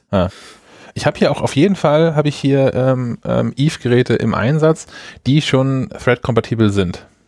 Also daran liegt's auch nicht. Es, es gäbe auch Geräte, die so zu verwalten wären. Äh, ich noch nicht. Also das ist ja zum Beispiel bei dem Thermostat, heißt Thermostat, das mindestens 2020er Modell, glaube ich, oder? Also die aktu das aktuell im Moment aktuellste Modell. Ich habe noch ein 2019er oder mehrere 2019er Thermostate, die können bisher nur Bluetooth. Ähm, ja, es, es wird für einige, also auf der einen Folie war es abgebildet, dass es auch für Heizkörperthermostate äh, Firmware-Updates geben wird. Ähm, ob das alle Generationen betrifft, das wage ich ehrlicherweise auch zu bezweifeln. Ähm, macht aber auch nichts. Also neue Geräte sind einfach besser und alte Geräte funktionieren weiterhin. Man muss also jetzt überhaupt gar nicht anfangen, da irgendwie Dinge wieder rauszureißen und auszutauschen, nochmal neu zu investieren. Ist irgendwie auch ein schlechtes Business, gell, wenn man sich das so anguckt. Ähm, man hat das ja bei Tadu gesehen, dass die irgendwie mal festgestellt haben, äh, so, so ein Heizkörperthermostat ist ja eigentlich eine ganz gute Sache, weil äh, kann man Leuten verkaufen. Das Problem ist nur, wenn sie einmal einen Heizkörper damit ausgestattet haben, dann ist der Bedarf eigentlich auf Lebenszeit gedeckt, äh, weil was willst du daran noch irgendwie äh, größer, besser, bunter machen? Äh, da kam man ja bei Tadu auf die Idee, da irgendwelche Premium-Services in der Software dran zu hängen und ähm, ja, die im Abo a- an, anzubieten, was bei den Kunden, bei den Bestandskunden äh, weniger gut ankam. Ähm, Dann gibt's ja nur über 20 Grad nur im Abo, oder wie funktioniert das? ja, ich, ich glaube, das waren so Dinge, äh, man nagele mich nicht darauf fest, ist schon ein bisschen her, so, so Komfortdinger wie äh, Fenstererkennung oder irgendwie sowas, ähm, dass dann die Heizung ausgeht oder äh, ich glaube ganz konkret auch noch, ähm, dass äh, nach dem Wetterbericht quasi geschaltet und geheizt wird. Also wenn, wenn die App sieht, okay, ist draußen irgendwie 20 Grad, dann äh, kann ich hier drinnen eigentlich auch die Heizung ausmachen. Ähm, so eine Sachen. Ja. Ja, das war auch der Grund, warum ich mich damals gegen Taro entschieden habe, weil das genau dieser Punkt war, als äh, die anfingen mit ihrem Premium-Service. Und auch irgendwie drei verschiedenen App-Versionen und nur als Premium-Kunde kriegst du in die App und als Altkunde kommst du in die App und das ist alles ein bisschen, bisschen arg kompliziert gewesen. Ja, da lobe ich mir Eve tatsächlich. Also Eve ist ja auch echt kein, kein Anbieter günstiger Hardware, aber die ähm, scheinen ja doch nach wie vor so ein bisschen das Apple-Modell zu, ver, zu vertreten und sagen, hier, wir verkaufen euch anständige Hardware, Software gibt's gratis mit dazu und dafür zahlt ihr halt irgendwie auch. Ja, sonst, wenn man, wenn man von der, von der Sprachassistentin absieht, finde ich den HomePod Mini cool. Ist ein bisschen schade, weil das ja eigentlich 50 Prozent des Geräts ausmacht. Das ist so ein bisschen. Ähm, aber er steht bei uns in der Küche und in der Küche ist er vollkommen ausreichend als Lautsprecher. Also ich würde hier mir im Leben auch nicht den großen in die Küche stellen. Der große klingt natürlich noch mal besser, hat ein bisschen mehr Bass und ein bisschen mehr Volumen, aber vom Klang her also ich habe hier auch so so ein Echo, äh, die Kugel mit mit Display habe ich hier noch rumstehen. Die ist im Vergleich natürlich, die ist genauso groß wie der HomePod, hat natürlich noch ein Display dazu. Das ist deswegen ist sie ein bisschen äh, weniger Platz im Gehäuse. aber trotzdem äh, sprachlich, äh, klanglich, vom, wenn man Sprache wiedergibt oder Musik wiedergibt, ist das nicht zu vergleichen. Die klingt wie so ein schlechtes Badezimmerradio, dieser Echo Spot oder Dot oder was das ist. Äh, und der, die, der HomePod Mini ist einfach fast schon Stereoanlage. Bei, bei mir ist ja so ein bisschen der HomePod, äh, der, der, der Podcast-Player geworden im Wohnzimmer. Weil ich häufig genug ähm, im, im Wohnzimmer liege oder sitze und einen Podcast höre oder einfach auch nebenbei. Aktuell ähm, bei, bei, bei Cyberpunk bin ich in dem Modus angekommen, dass ich jetzt diese ganzen Min Minimalsdinger nebenbei abgrase, die ganzen Verbrechen, die man da so aufklären kann oder wo man irgendwelche ähm, äh, äh, Banden einfach nur, naja, aus der Stadt vertreiben muss. und hab dabei Podcasts laufen und fand es immer äh, es ist Overkill, so ein Podcast auf meine große Anlage, die ich im, im Wohnzimmer habe, drauf zu schmeißen. Gerade wenn die Podcasts nicht gut produziert sind und dann hört man halt jede kleine Feinheit, die scheiße ist, wieder raus. Und da habe ich, also auch das ist ja irgendwie Luxusthema, ne? aber ich habe jetzt für 100 Euro so ein HomePod da in der Ecke stehen, ähm, der ein Podcast-Player im Wesentlichen ist und der über Siri äh, aus der Küche zugerufene Timer annimmt.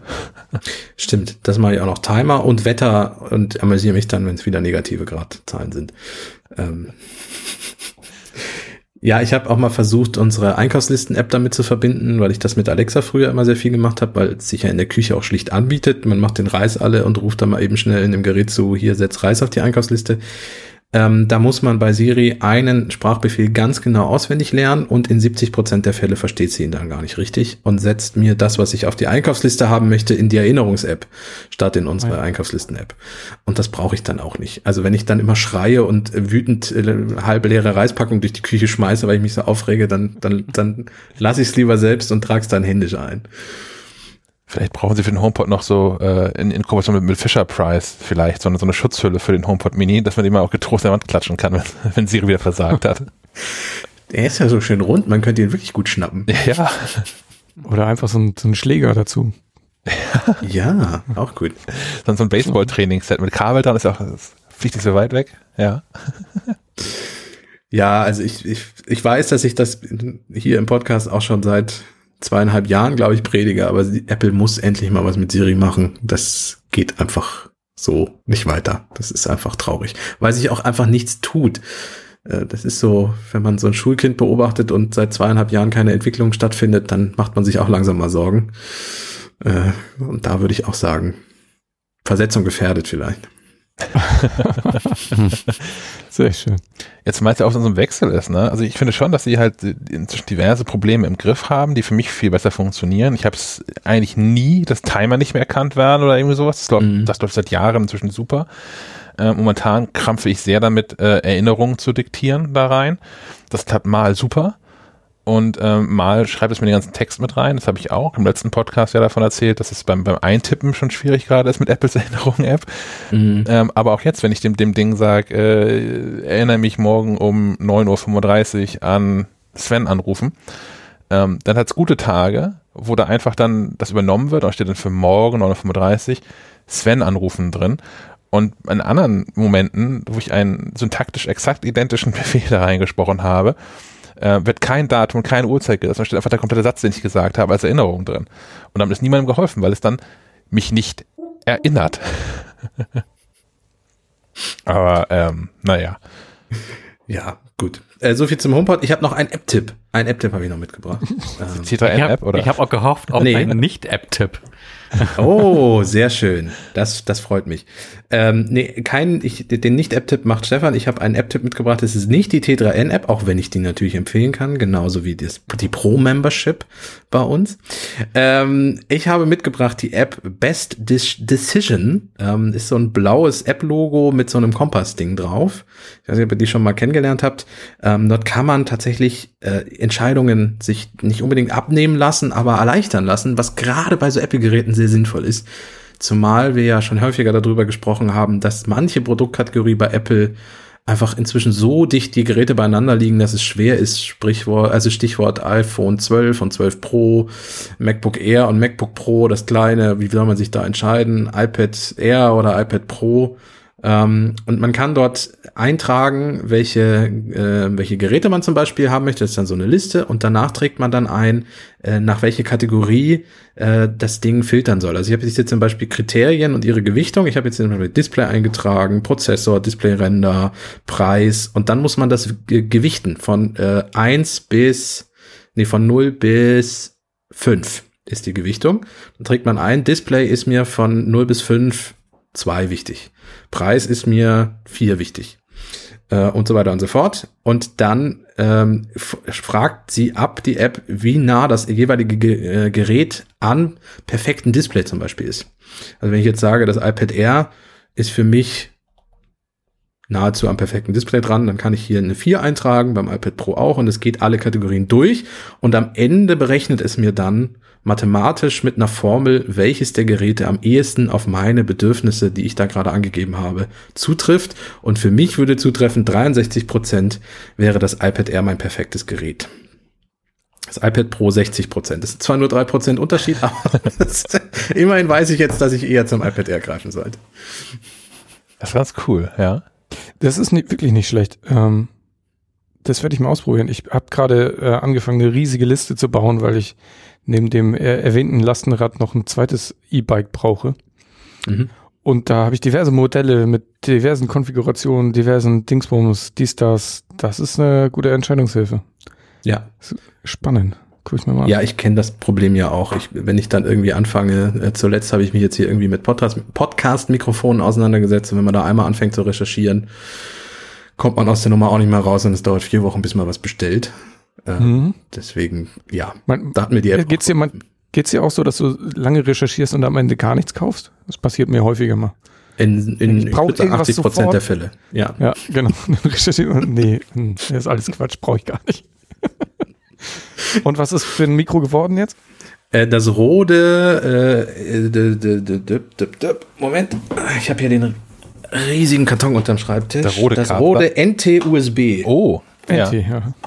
Ja, hübsch. Als, als B-Ware, wie man sieht, von Thomann. War oh. schon mal ausgepackt, habe ich 10 Euro gespart, habe ich mir gedacht, ach komm. Krabbel. Muss man auch nicht mehr auspacken und so, spart Arbeit. Nee, genau. War alles schon, hatte jemand schon mal gemacht. Das ist ja quasi Service. Technisch gar nicht so weit entfernt äh, von dem Biodynamic Fox, was du vorher hattest, ne? Ja, das habe ich auch überlegt. Äh, das war schlicht im Moment teurer. Äh, das schwankt extrem vom Preis. Als wir uns das damals geholt haben für Schleifenquadrat oder bekommen haben für Schleifenquadrat von Biodynamic dankenswerterweise, war, lag das bei rund 100 Euro. Äh, und als ich jetzt zuletzt guckte, war das irgendwie bei 160, 170 und ich habe das jetzt hier für 150 bekommen. Und das ist jetzt ja auch nicht schlechter oder besser. Also insofern. Ist ja wie ja. Bitcoin. Ja, genau. du hör auf. Ich, äh, ich, doch, doch, das kann man sagen. Demnächst gibt es ein äh, T3N Bitcoin Guide, um hier gleich die kleine Werbepause einzuschieben. Ähm, Arbeitstitel ist im Moment äh, erfolgreich in Bitcoin investieren. Ich äh, redigiere den und arbeite den durch. Ähm, ich bin kurz davor. Hast du schon Sagen wir so. Nee, okay. ich bin da gerade aus. Nee, noch nicht. Ich habe es, also, ich habe das vor, vor einem Vierteljahr, hat das, nee, vom halben Jahr, als wirklich alle so in meinem Freundeskreis, die sich nie um Finanzen geschert haben, angefangen haben, über Aktien zu reden. Okay, das ist ein guter Zeitpunkt, das mal sein zu lassen. Ähm, und habe sicherlich auch Geld dabei nicht gewonnen, weil ich recht früh ausgestiegen bin, bin aber auch der Katastrophe entgangen. Und ich habe jetzt eine Woche hinter mir, wo wirklich verschiedenste Menschen mir Fragen zu diesem Bitcoin-Krams gestellt haben. Ich beantworte das auch immer fleißig. Ich habe jetzt aber auch alles, was ich hatte an Bitcoin schon mal verkauft. Man kann ja jederzeit wieder einsteigen, aber jetzt gerade, also der, der, der Bitcoin-Markt stagniert ja gerade auch mehr oder weniger. Ist so eine Seitwärtsbewegung seit ein paar Wochen ja schon. Ja.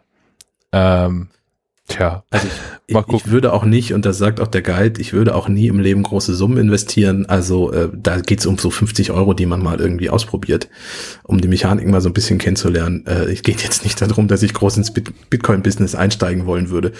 Äh, Hätte ich das schon getan, würde ich jetzt wahrscheinlich auch gar nicht. Oder ich hätte einen anderen Hintergrund, irgendeine Karibikinsel oder so.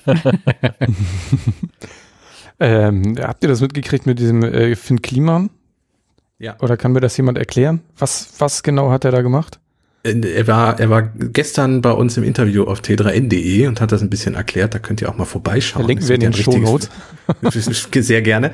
Ähm, Im Grunde geht es darum, dass von dieser ähm, Blockchain-Technologie, die ja hinter Bitcoin steckt, ähm, ein Stück genommen wird und auf den Kunstmarkt transferiert wird. Und zwar kann man, ähm, man konnte bisher ja nicht, also wenn, wenn Sven, du jetzt ein äh, Cover erstellst und da eine schöne Grafik irgendwie für gestaltest und das als PDF oder äh, nicht JPEG, aber PNG oder so durch die Gegend schickst. PowerPoint. Ähm, PowerPoint, genau, das ist das beste Programm zum Layouten. Äh, wenn du das als PowerPoint durch die Gegend schickst, äh, dann ist ja zum einen nicht nachvollziehbar, wo das herkommt und äh, Herr Schack könnte das kopieren und mit uns allen auch teilen. Fleißig. Ähm, und diese Blockchain-Technologie zeichnet sich ja dadurch aus, dass du Dinge nachverfolgen kannst und äh, Herkünfte nachweisen kannst. Und das wird auf diesen Kunstmarkt drauf geplopft. Also ähm, zum Beispiel, weiß ich nicht, das Bild von der Neon Cat, eine PNG davon, ähm, wird dann für irgendwelche Millionenbeträge verkauft, einfach nur, weil du jetzt nachweisen kannst, dass das von dem ursprünglichen Künstler die Originaldatei ist, die irgendwie verkauft wird, auch wenn es eine elektronische Datei ist.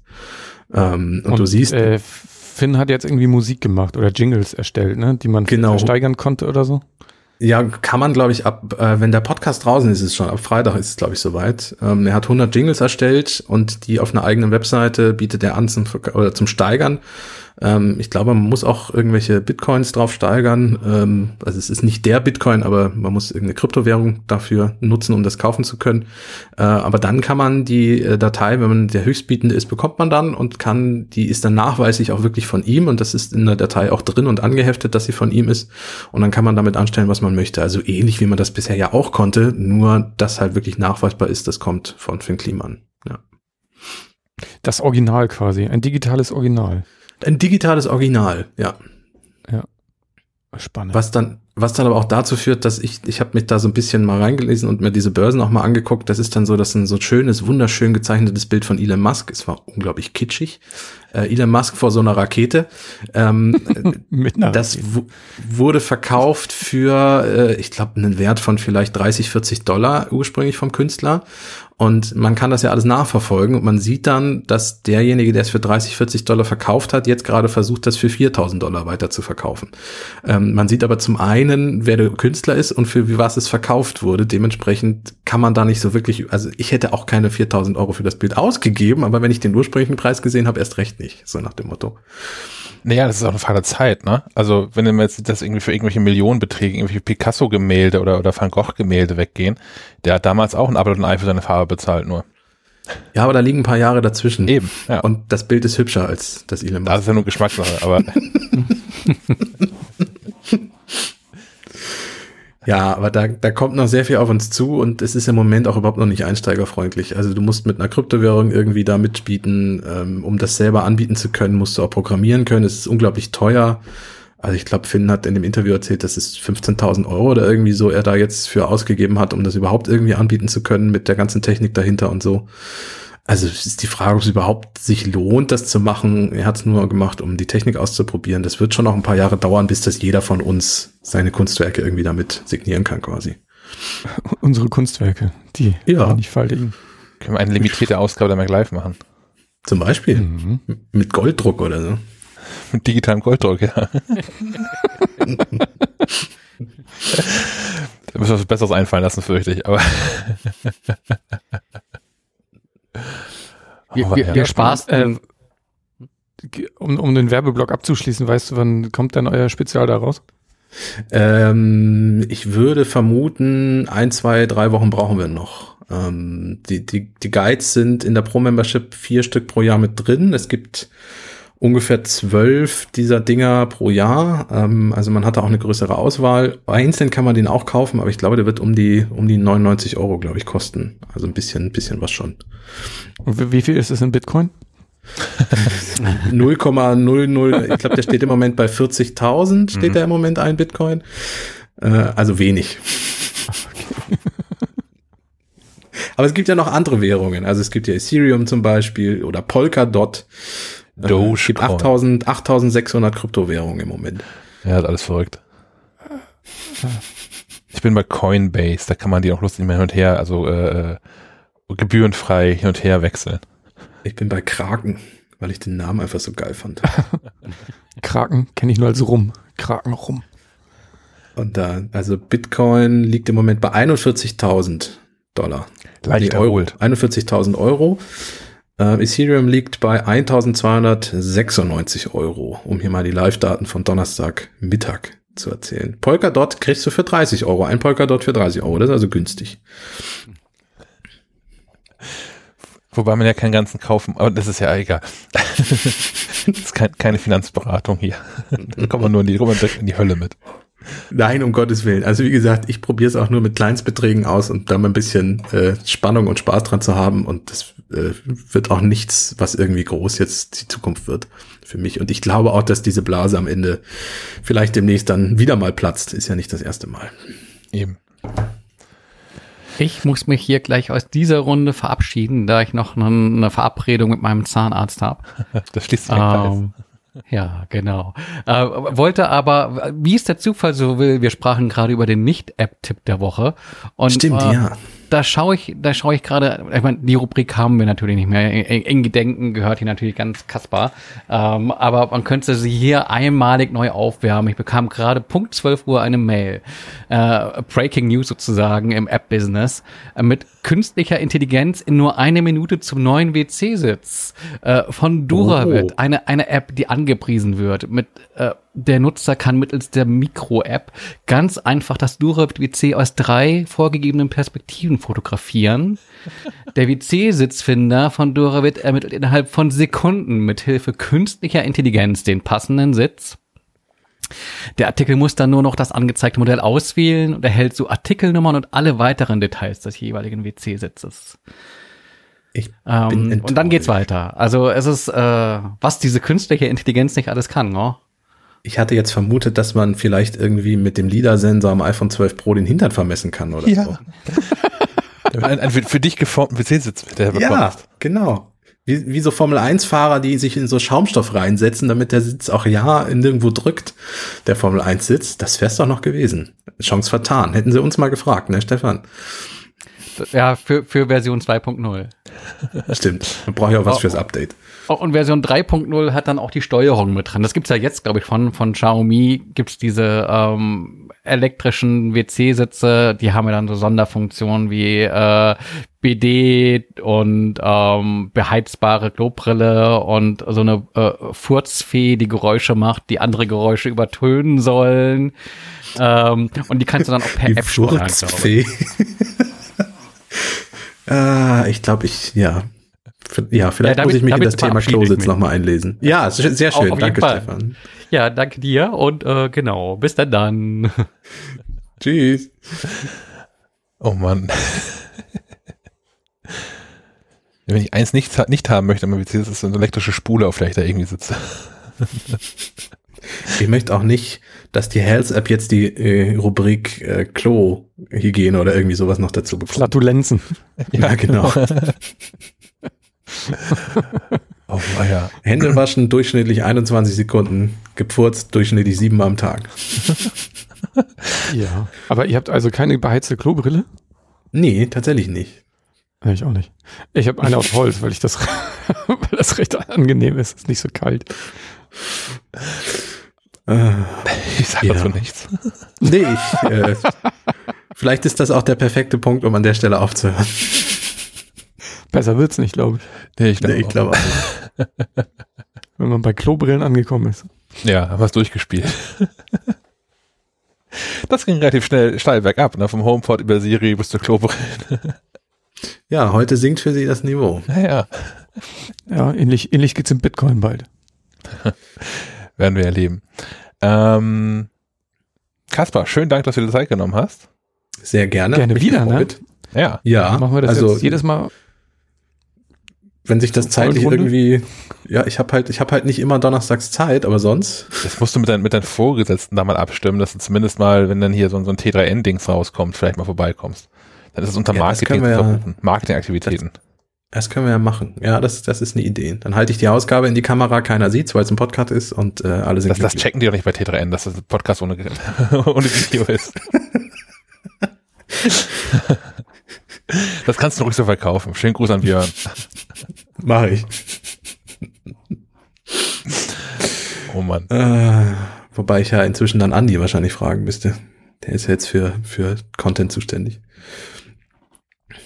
Aber gut, ich, ich werde mal, ich werde es mal ansprechen. Ich lasse das alles drin. So, Ja, mach das. gut. Dann äh, vielen Dank und bis zum nächsten Mal. Ja, und auf die nächsten 100 Folgen und so, ne? Tschüss. Auf, auf Wiederhören.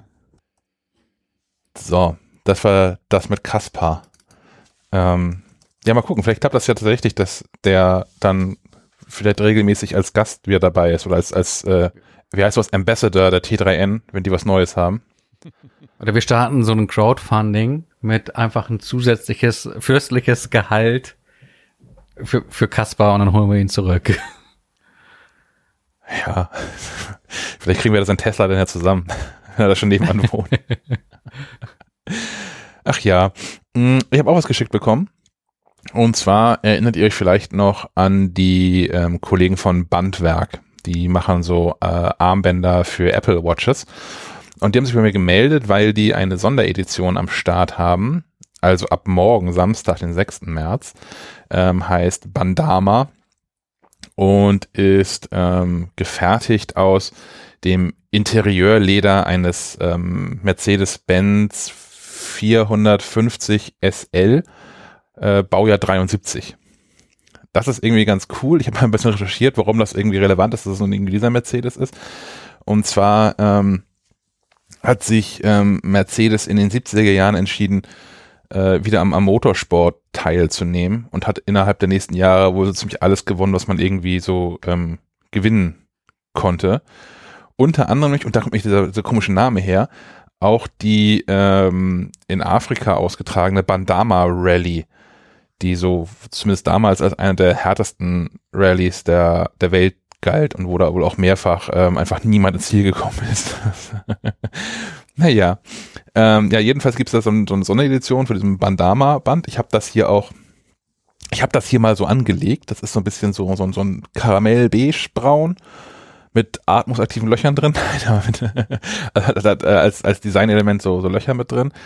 Ähm, der Gag dabei ist tatsächlich, also ich finde es wirklich nett, das fühlt sich auch gut an und ich finde es auch eigentlich, das sieht ganz gut aus. So für den Sommer ist das das Richtige. Ein helles Lederarmband, ich glaube, das, das könnte ich mir vorstellen, dass ich das äh, trage. Ähm, der Gag ist, es gibt davon nur 75 Stück, das ist so Limited Edition Dings, weil wahrscheinlich dann der Sitz alle war und es nicht mehr Leder gab. Ähm, und die machen sowas ähnliches, was, was Apple auch macht zur Entwicklerkonferenz. Also dieses Jahr nun, äh, 2020 nun nicht, weil es ja rein virtuell war in Jahren davor. Ich habe was Neues gelernt. Das nennt sich Raffle. Es gibt so ein, ein, ein, Zeitrahmen, das ist in dem Fall Samstag und Sonntag. Ähm, da kann man sich da quasi melden auf der Website und sagen, ich hätte das ganz gerne. Und unter allen, die das ganz gerne hätten, wird dann verlost, was kaufen darf. Also ähnlich mit den Tickets zur, zur Apple WWDC. Ähm, was ich irgendwie ganz sympathisch finde, dahingehend, ähm, dass man halt nicht zu irgendeiner bestimmten Uhrzeit da irgendwie auf der Matte, auf der virtuellen Matte stehen muss und irgendwie kaufen muss. Ähm, ich finde es tatsächlich ganz cool. Ähm, 150 sowas? Euro, bitte? Ich wollte gerade fragen, was das kostet, aber du na, Namen Ähm, 150 Euro ist irgendwie auch kein, kein Schnäppchen für so ein, für, für ein Lederarmband. Auf der anderen Seite, wenn man sich anguckt, was Apple selbst verlangt für diese Hermes-Lederbänder, die von der Verarbeitungsqualität her, ich habe neulich so Ding mal in echt gesehen, irgendwie auch nicht, nicht besser sind als die meisten Lederarmbänder, die ich bisher so gesehen habe von anderen Herstellern. Ähm, aber ja, Bandwerk immer noch ein, ein, junges, dynamisches Unternehmen äh, aus Deutschland. Ich finde, die kann man unterstützen. Und bekommt Das heißt, Zertifikat. wenn ich, ich habe hier noch so, so einen alten Golf 3. Da kann man bestimmt auch tolle Armbänder draus machen aus dem. Polster. äh, der Stoff geht doch auch, oder? Das für ein Lederlenkrad. Also auch drei Armbänder gehen bestimmt da raus. Hartplastik. Ähm, ich muss gestehen, ich habe inzwischen meinen Gefallen dran gefunden, ne? An so, an dem, in dem Wechseln von, von Apple Watch Armbändern. Ich weiß nicht, wie das äh, dir, Stefan, so geht. Sven, du hast ja die Dings noch um, die Withings irgendwas. Da gibt's, Watch. gibt's da Wechselarmbänder? Gäbe es da welche für? Ich glaube, es- da kann man äh, normale nehmen, Armbänder rantackern, genau. Ah, okay. Bin ich, ist mir aber noch nicht in den Sinn gekommen. Danke für den Hinweis. Ich werde mal, ich werd mal suchen.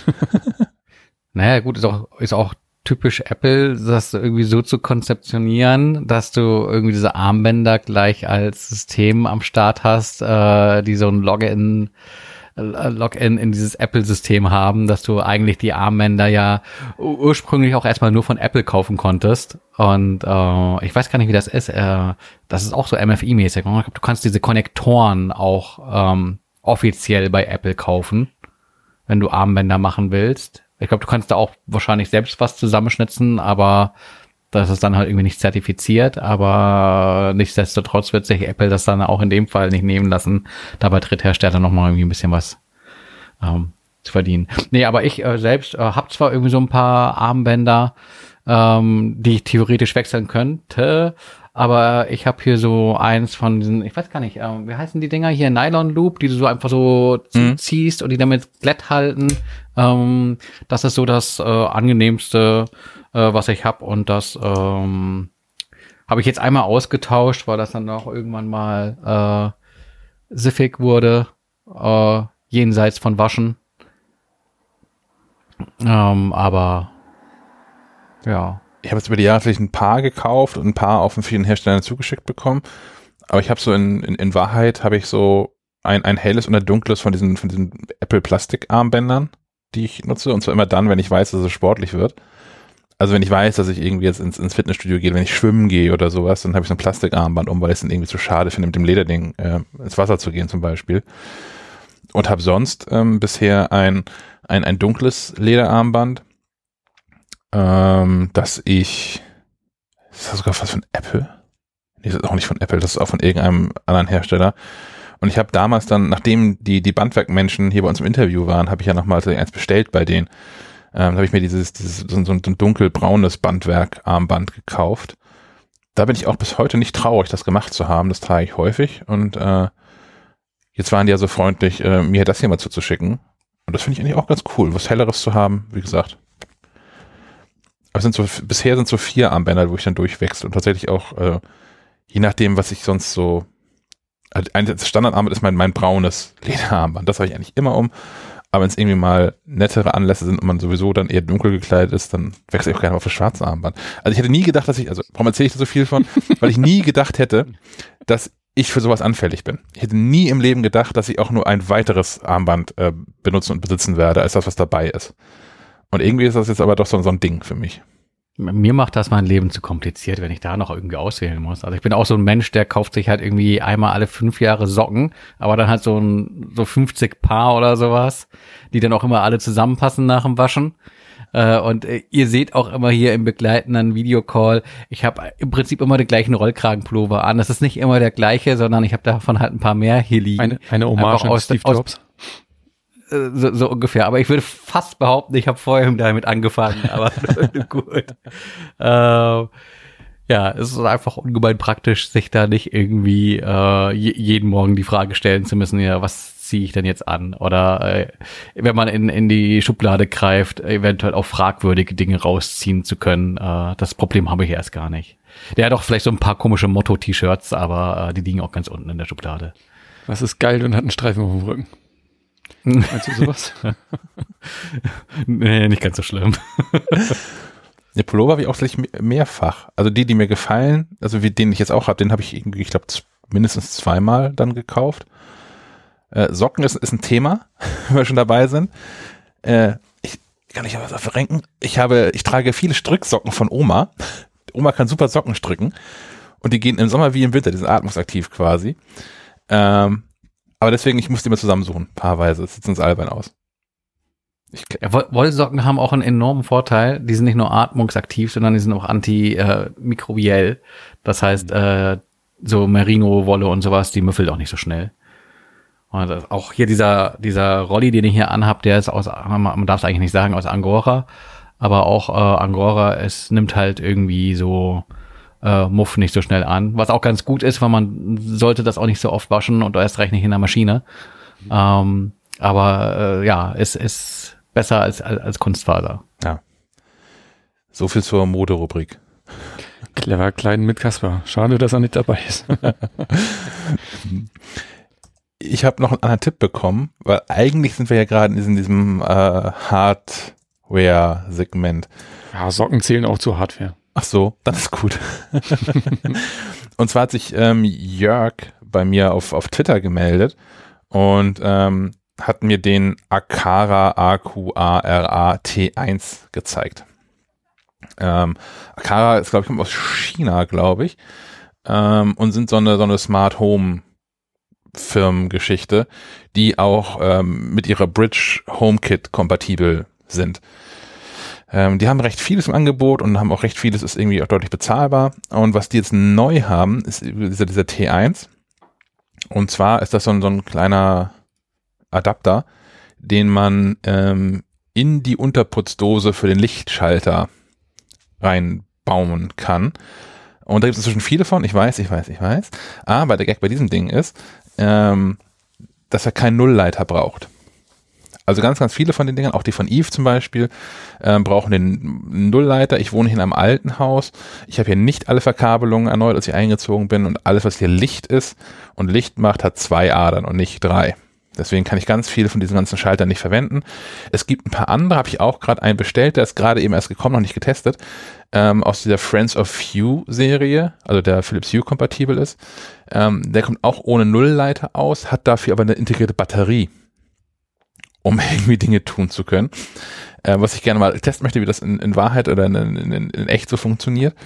Ähm, bin da skeptisch. Aber das andere Ding ähm, kommt ohne Batterie und ohne Nullleiter aus Dafür muss ich da nochmal extra, ein extra Smart Home Hub für bestellen und habe dann äh, den, den von Philips, den von Gardena, den von Ikea und dann diesen Akara Smart Home Hub. Das klingt nicht so richtig smart, ich weiß, ähm, vier Hubs haben zu müssen. Aber da bin ich echt gespannt. Ja, da bin ich auch sehr gespannt, ob das so gut funktioniert. Ja. Ich erwarte einen Bericht, einen ausführlichen. Den sollt ihr bekommen, und zwar auch wenn es scheiße ist. Vielleicht auch gerade dann, wenn es scheiße ist. Wenn das Haus abgefackelt ist, dann könnt ihr die Presse entnehmen, der Lokalen. Hm. Okay, das sind, das sind alles Dinge, die, die kommen. Ähm, Sven war aber schon einkaufen. Richtig. Ähm, es ist Hardware. Ähm, es hat zwar keine App oder so, aber es ist, ist elektrisch und ähm, deswegen dachte ich, ich erwähne das hier einfach mal. Und zwar ähm, werden die Kinder größer und wir brauchten mal ein anderes Transportmittel und haben durch Zufall über, Kleiner, über Kleinanzeigen ein günstiges äh, Barbo Curve Mountain geschossen. Ähm, das heißt, wir haben jetzt ein, so ein richtiges schönes Lastenrad vorne mit Box, ist ein dreirädriges. Der Z Zusatz Mountain bedeutet, dass da ein stärkerer Motor drin ist. Hm. Ähm, es ist ein Mittelmotor, also er unterstützt beim Treten. Ich war, ich glaube, mit 70 Newtonmeter, wenn ich jetzt äh, mich richtig informiert habe. Und das macht schon Spaß. Da passen beide Kinder vorne in die Box. Da passt auch noch ein, passen auch noch zwei andere Kinder rein, wenn die sich ähm, bisschen zusammenquetschen. Und dann kannst du damit schön durch die Stadt juckeln. Es dürfen, ich glaube, Zuladung ist bis 100 Kilo. Also ich dürfte da auch vorne in die Box. ich habe es noch nicht getestet, aber ich glaube, das mache ich am Wochenende mal. Das schockt schon. Wenn die Frau mitmacht. Also, weil nur, nur drin sitzen macht ja keinen Spaß, muss sich auch bewegen. Ja, klar. Ist ja mit Motor. Geht ja, geht gut ab. Und jetzt haben wir das Problem, dass jetzt haben wir so ein schönes Gerät mit, mit Motor und jetzt macht normales Fahrradfahren natürlich nicht mehr so richtig viel Spaß. Und ähm, naja, ich überlege halt auch, ob ich vielleicht nicht auch ein Lastenrad brauche und inwieweit wir dann überhaupt noch ein Auto brauchen und wir gucken mal, wie sich das alles so entwickelt. Also, Mittelmotor heißt, das Treten wird leichter. Ne? Also anders als bei meinem. Meiner ist ja quasi ein, ein Antriebsmotor tatsächlich. Du bist ein, beim, hast einen Heckmotor, ne? Ja, Front. Oder ein Frontmotor. Frontmotor. Ja, ja. Das mhm. Van Move S3 zieht dich. Mhm, genau. Das andere unterstützt beim Treten, ja. Obwohl, ähm, was auch ganz geil ist, der hat so eine, hat eine Schiebehilfe. Was durchaus ähm, praktisch ist, weil stell dir vor, du hast da so 100 Kilo in der Box vorne keine Ahnung, hast einen großen Hund oder so. Und der will da jetzt nicht aussteigen. Sehr dicke Kinder. sehr dicke Kinder. Und die wollen nicht aussteigen und du musst aber den Berg hochschieben. Ja. Das ist ohne ganz schön anstrengend und du kannst dann einfach schieben und einen zusätzlichen Knopf am, äh, an der Bedienung drücken und dann unterstützt der Motor trotzdem. Das ist ganz, ganz smart gelöst. Das klingt in der Tat clever, ja. Mhm. Naja, ich habe mich jetzt mal in die andere Recherche gestürzt, was es noch so gibt am Markt und werde da auf dem Laufenden halten, weil es gar nicht so einfach ist. Das eine echte Entscheidung, ne? Das, also da hängt ja auch Ja, echt das ist Geld richtig, dran. das ist richtig teuer, ja. Also ich weiß nicht, das, das Mountain äh, kostet, glaube ich, äh, original, wenn du es neu kaufst, über 4000 Euro. Ja. Und das ist, äh, ist noch günstig für das, was ich mir sonst noch so vorstelle. Da geht noch mehr nach oben. Andere Ja. kaufen dafür Autos, ich weiß, aber hey. Das macht wahnsinnig Spaß. Eine andere Freundin von mir sucht auch gerade ähm, so nach einem, nach einem Lastenrad. Die hat inzwischen auch zwei Kinder und Hunde. Ähm, und schickte mir neulich auch so ein paar Links rum von Rädern. Und so teuer seien die ja gar nicht. Und ich hab, konnte da Aufklärungsarbeit betreiben, weil ich ja mich mit. E-Fahrrädern beschäftigt habe und äh, mit dir gesprochen habe. Und dachte, na ja, die werden noch mal ungefähr doppelt so teuer, wenn du eins aussuchst, was auch wirklich einen Motor hat und nicht nur so aussieht, als ob es einen Motor hätte, weil es dicke Rohre hat. Ja. Also wenn sie da, wenn sie da ähm, äh, Beratung braucht, äh, soll, soll sie Bescheid sagen. Ja. bin da, bin da im Thema gerade. Ich, bin- kann dir auch erzählen, wel- welch, was die ganzen Unterschiede sind von diesen ganzen äh, Modellen und so. Es gibt Leute, es gibt Fahrräder, die, die lenken die Box mit. Es gibt Fahrräder, die lenken die Box nicht mit, was sich total geil fährt, aber nochmal wesentlich teurer ist. Es gibt auch ähm, so drei Räder, die sich mit in die Kurve lehnen, damit es noch mehr wie Fahrradfahren ist. Das ist schon, ist schon ein krasses Feld. die die Box nicht mit drin. Das heißt, man hat, man hat so Seilzüge da drin, die dann Sowieso, im Lenkerdrehe die, die Räder nur Genau, die bewegen. drehen dann nur vorne die beiden Räder. Ja. Die Box bleibt starr. Das ist wesentlich angenehmer, weil wenn du die Box mit, mit Gewicht äh, drehen musst, ist das schon Arbeit und du musst dich ganz schön weit nach außen lehnen teilweise. Also, naja, schnell um die Kurve ist sowieso Kurve, nicht mit so einem Ding. Ja. Äh, ist halt ein gemütliches Fahren, ne? Denn nicht umsonst kommt, glaube ich, ist das eine holländische Firma. Ähm, ich hatte letztens einen, einen lustigen Tweet äh, dazu gesehen, dass ähm, die Hersteller immer die Fahrräder herstellen, die die, die Länder brauchen. Also deswegen ist das Van Moof, ist ja auch ein holländisches, ist ja auch so ein eher ein Hollandrad. Also man sitzt ja sehr, ich sag mal, relaxed da drauf, ne? Und so ist es bei diesem Babot auch. Das ist eher so entspanntes Fahren. Und ähm, wenn man dann den Schwenk macht nach äh, Dänemark, wo ja auch äh, viel Fahrrad gefahren wird, allerdings sehr viel sportlicher, da kommen dann andere Modelle her, so wie, wie, wie das Bullet zum Beispiel, was so eine, der Lastenrad-Klassiker ist, was aber wesentlich ähm, ja, sportlicher unterwegs ist. Und wenn man dann nach Deutschland kommt, ähm, hier fahren so eher die, die Panzer durch die Gegend, so eine Riese, Riese und Müller, so, so ein 8000 Euro sieht auch aus, sieht auch aus wie so ein SUV. Ja, ist schon, fand ich, fand ich eine spannende Beobachtung. Das war mir auch nicht so klar, dass es so länderspezifisch so krasse Unterschiede gibt. Ja, naja, hier, hier gibt's halt ähm, keine Infrastruktur, deswegen brauchst du hier auch einen Panzer, um über die, die sogenannten Radwege zu fahren. Ja. Ja, naja. Das auch, ich fahre da auch äh, mit, mit dem Van Moof ähm, anders als vorgesehen. Also das, die haben extra so, es gibt so einen Rechner auf der Van Moof Seite, ganz gut versteckt, ähm, wie man, äh, wie, wie stark man die Reifen aufpumpen sollte, bei welchem Körpergewicht. Und ich bin ja nur nicht der schlankeste. Aber wenn man diese Reifen auf 6 Bar aufpumpt, dann merkst du halt jeden Grad, über den du fährst. Autsch. Und ich habe dann jetzt lieber nochmal äh, andere Reifen bestellt, die so ein bisschen ähm, stabiler sind und mit denen ich dann auch mit deutlich weniger Druck fahre. Ich habe das nie auf 6 Bar. Vollgummi. Ja, genau, ja. Na, 6 Bar ist schon hart. Ich fahre ja so relativ schlanke, Fahr äh, schl- schlanke Reifen, die haben immer so 4, vier, 4,5 Bar. Und das ist auch schon immer tödlich, wenn ich damit irgendwie mal über, keine Ahnung, und wenn es nur ein gepflasterter ähm, äh, Radweg ist, das ist schon, das macht schon keinen Spaß. Ja, ich habe jetzt auch, ich habe viereinhalb Bar drin, aber es sind auch natürlich so, ähm, wie heißen die? Big, Big Ben, irgendwas, sind also so ballonartige Reifen schon fast. Die können schon noch ein bisschen mehr, äh, und immer noch was angenehm, angenehmes Fahren, aber ja. Wer möchte denn über die, die große Neuerung erzählen, die wir, die wir vor uns haben? Ach, ich fange einfach mal an und ihr rettet mich, äh, wenn ich mich irgendwie total um äh, Kopf, Kopf, Hals, so, sonst irgendwelche Körperteile rede. Geht schon gut los. Wir fangen mal. Ja, ja äh, die 100 bringt, bringt äh, umwälzende Änderungen mit sich. Ähm, nein, ganz so dramatisch ist es nicht. Äh, wir haben ja belang, äh, bislang ähm, uns, unsere Schleifenquadrat-Community äh, in Telegram am Laufen.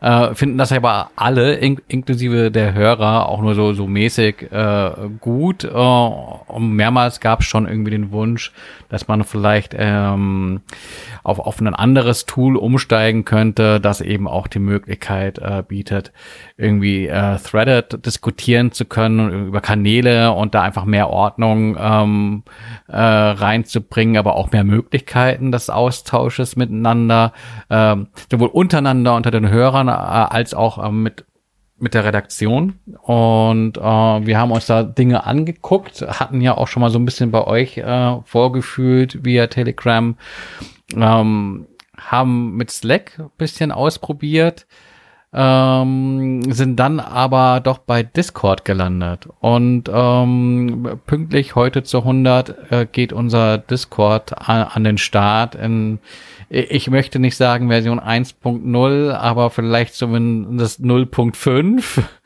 Ähm, ihr seid alle herzlich eingeladen, äh, mitzumachen. Den, den entsprechenden Link äh, findet ihr in den Show Notes. Ähm, wir schmeißen den natürlich auch noch mal in die Telegram-Community und werden den dann in den nächsten Tagen auch ähm, über die Website kommunizieren, wollen den Kreis aber gerne zum, zum Start ähm, etwas kleiner halten und ähm, den, den treuen Hörern und ähm, Telegram ähm, ja, Beteiligten da den, den, den Vortritt lassen und hoffen auf, auf, auf reges, auf reges Feedback äh, bezüglich der Dinge, die wir alle falsch eingestellt haben. Zerschießt uns die Bude nicht. ähm, ja, wa warum, warum Discord? Ähm, ich habe schon vorweggenommen, man hat einfach mehr mehr Möglichkeiten, äh, sich auszutauschen und zu diskutieren, äh, Fragen zu stellen, Antworten zu bekommen. Das Ganze vielleicht auch so unter unter dem Schlagwort äh, Forum 2.0, wobei nein 2.0 war glaube ich dieses ganze äh, Facebook-Gedöns. Ähm, Forum 3.0 ähm, dass wir wirklich die Community jetzt hier in diesem Discord ähm, aufsetzen wollen. Einfach weil wir da in, in verschiedenen Kanälen zu verschiedenen Themen kommunizieren können. Wir haben jetzt auch schon mal ähm, testweise so Troubleshooting-Kanäle aufgesetzt, wenn, wenn ihr da Probleme habt. So auch aus unserer Erfahrung heraus ähm, hilft sich die Community auch gerne mal selbst. Äh, da gibt's ja äh, viele schlaue Antworten äh, von Lesern an Lesern. Ähm, wir beteiligen uns natürlich nach, nach Möglichkeit auch immer gerne. Ähm, aber da auch äh, gerne ihr untereinander. Dazu habt ihr dann eben in diesem Rahmen auch die Möglichkeit. Und ähm, Discord deshalb auch, weil es eben kostenlos ist, jedem äh, frei, frei zugänglich, äh, nicht irgendwie so ein exklusiver Zirkel, wo man dann irgendwelches äh, Einladungsgehasel hat, wie bei Clubhouse. Ähm, oder irgendwelchen komplizierten Sachen unsererseits, wo wir über äh, Einladungslinks und sowas nachdenken äh, müssen. Ja, aber trotzdem bei Discord beispielsweise ähm, auch die Möglichkeit hätten, ähm, worüber wir hier nochmal ein bisschen nachdenken müssen, neben äh, Textkommunikation halt auch äh, Sprach-Chaträume äh, einzurichten. Ähm, was wir daraus machen äh, in, den, in den kommenden Ausgaben. Ja, wir gehen jetzt hier erstmal so barebones an den Start und, und, und gucken, wie, was sich daraus entwickelt.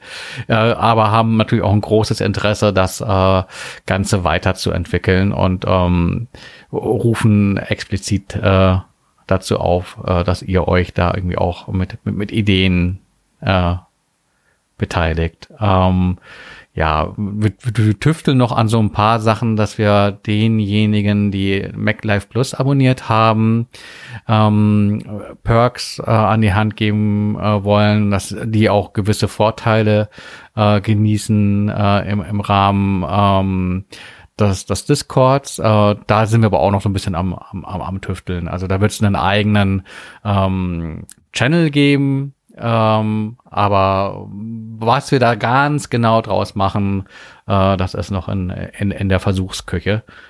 Ähm, ja, äh, was gibt's sonst zu beachten?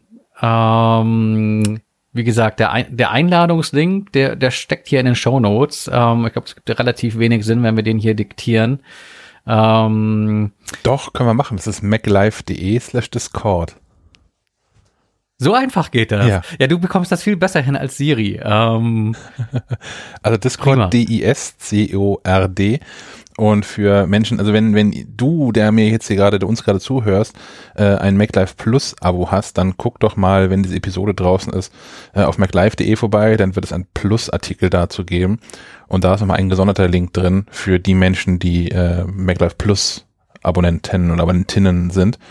Ähm, dann bekommen die automatisch gleich die richtige Rolle zugewiesen in, in Discord und wir, das heißt, ähm, Sophie muss da keine Hausmeistertätigkeiten machen und Leute hinterher schubsen. Also ich glaube, der, wie, wie gesagt, der bislang einzige Vorteil äh, ähm, vom Start weg ist, dass euer Name dann irgendwie eine andere Farbe hat. Stimmt das? Das ist gerade so, weil die Rolle eine andere Farbe hat. Ja, das ist automatisch so.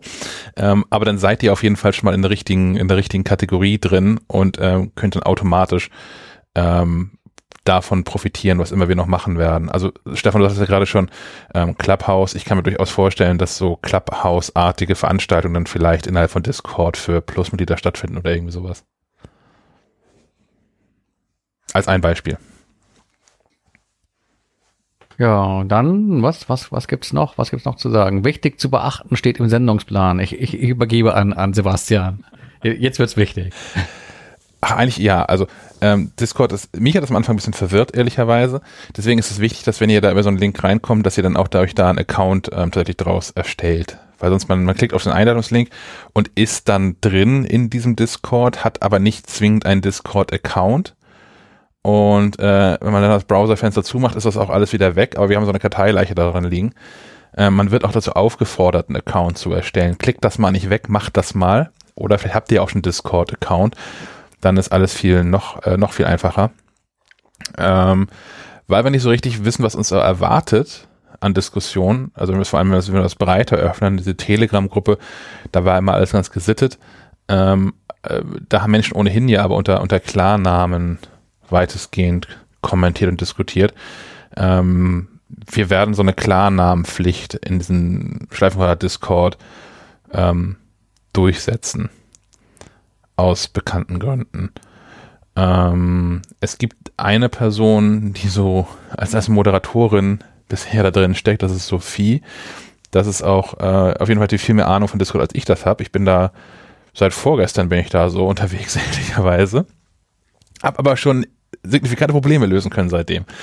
Ähm, aber äh, naja, also Sophie ist dann erstmal so erste Ansprechpartnerin und sowas ähnliches wie Community Managerin, wenn es irgendwelche Fragen gibt. Grundsätzlich sind natürlich alle ansprechbar, aber gerade für allgemeines Gedöns ähm, gerne an Sophie wenden.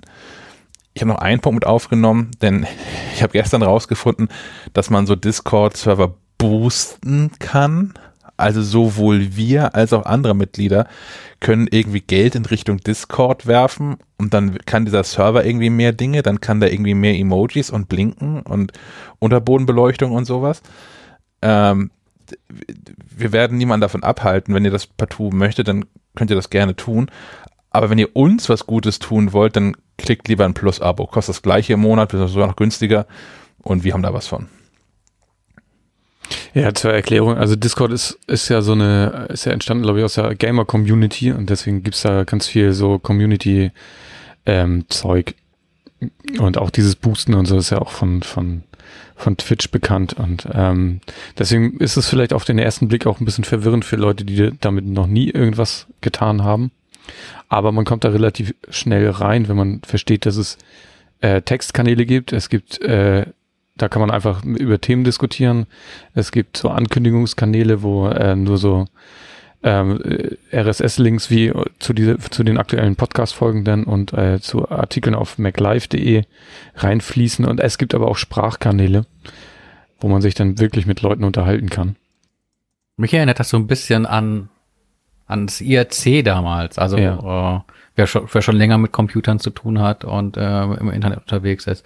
Es ist jetzt kein vollkommen neues Konzept und das äh, wird auch von, von vielen anderen Communities benutzt. Es gibt durchaus auch Communities im, im, im Apple-Bereich, die Discord nutzen. Also wenn ihr euch dann einen Account schießt, ähm, der ja äh, äh, prinzipiell natürlich erstmal vollkommen kostenlos ist, ähm, dann könnt ihr da auch an anderen äh, Commun Communities mit dem Account irgendwie teilnehmen. Wir sind gespannt. In der Tat, ja. Gucken, was da alles so ähm, passiert. Wir hoffen, dass möglichst viele von euch natürlich aus der Telegram-Gruppe mit rüber wandern. Es wäre schade, wenn Menschen unterwegs ähm, verlören, aber ähm, ich glaube, die, die, die, die Vorteile, die Discord gegenüber Telegram bietet, sind ähm, eklatant und ähm, dann können die Schwurbler Telegram wieder für sich haben. genau. Dann können wir es irgendwann abschalten. Genau. Noch eine App, die ich löschen kann, nachdem ich jetzt schon WhatsApp weg habe. Mm, Aus der Rubrik ähm, Sonstiges kann ich auch noch einen alten Bekannten anbieten. Und zwar, das ist glaube ich auch nur, da kann man gar nicht viel drüber diskutieren, das ist eher so Chronistenpflicht. Äh, Scott Forstall. Kennt man noch, der war mal äh, softwareseitig fürs iPhone verantwortlich, also für iPhone OS, iOS. Ist dann in Ungnade gefallen über dieses Apple Maps Debakel und ähm, hat dann ja auch relativ zügig dann die Tür von außen gezeigt bekommen. Und ähm, da waberte jetzt gerade so eine, so eine ja, Anekdote hoch, dass dieser Scott Forstall ähm, schon 2007, 2008, also bevor es den App Store gab, mit Pandora in Kontakt war. Pandora, so ein Pandora Jukebox, so ein Musikstreaming-Dienst aus den USA. Und ähm, den damals schon, also von denen, von denen erzählen lassen, wie eigentlich deren Musik-App auf anderen Plattformen so funktioniert. Und denen dann geraten hat, hier diese iPhones, Jailbreak funktioniert so und so, fangt doch schon mal an, irgendwie was zu entwickeln. Vielleicht kommt da bald was von uns, was das ermöglicht, dass man da Apps drauf hat.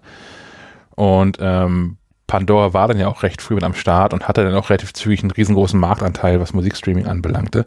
Sind dann, glaube ich, links und rechts überholt worden von allen anderen. Ich weiß nicht, ob die noch irgendeine Relevanz heute ehrlicherweise spielen. Ob man in den USA heute noch Pandora-Accounts hat, keine Ahnung. Ich nehme an, da haben auch alle irgendwie Apple Music oder Spotify oder Google und Amazon oder so. Aber ähm, fand, ich, fand ich ganz nett. Was macht eigentlich Scott Forstall heute? Weiß das jemand? Nee. Live-Googling. Vielleicht macht er ja auch inzwischen irgendwas in irgendwelchen lustigen Startups. Der macht bestimmt irgendwas ganz anderes. Metzger oder so. Das wäre ganz lustig tatsächlich. Scott Forster, 2013 Apple verlassen. Mehr weiß die Wikipedia auch nicht. Verrückt. Aber da hat er auch diesen komischen Vertrag, dass der irgendwie so eine Abfindung bekommen hat und dann äh, dafür in der Tech-Branche nicht aktiv sein durfte für ein paar Jahre und all sowas. Wie man es heutzutage so macht.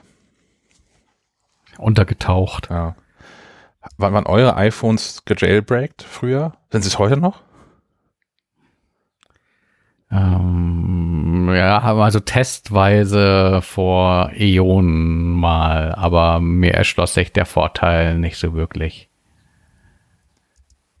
Ja, und ich hatte mein, mein auf dem ersten, auf den ersten beiden iPhones, äh, nee, auf den ersten drei, dem iPhone, dem 3G und dem 3GS, hatte ich das regelmäßig drauf, weil ähm, früh Spiele ging. Ich glaube, Trism war das erste Spiel, was so, oder eins der ersten Spiele, die ähm, in diesem Jailbreak-Dings funktioniert haben.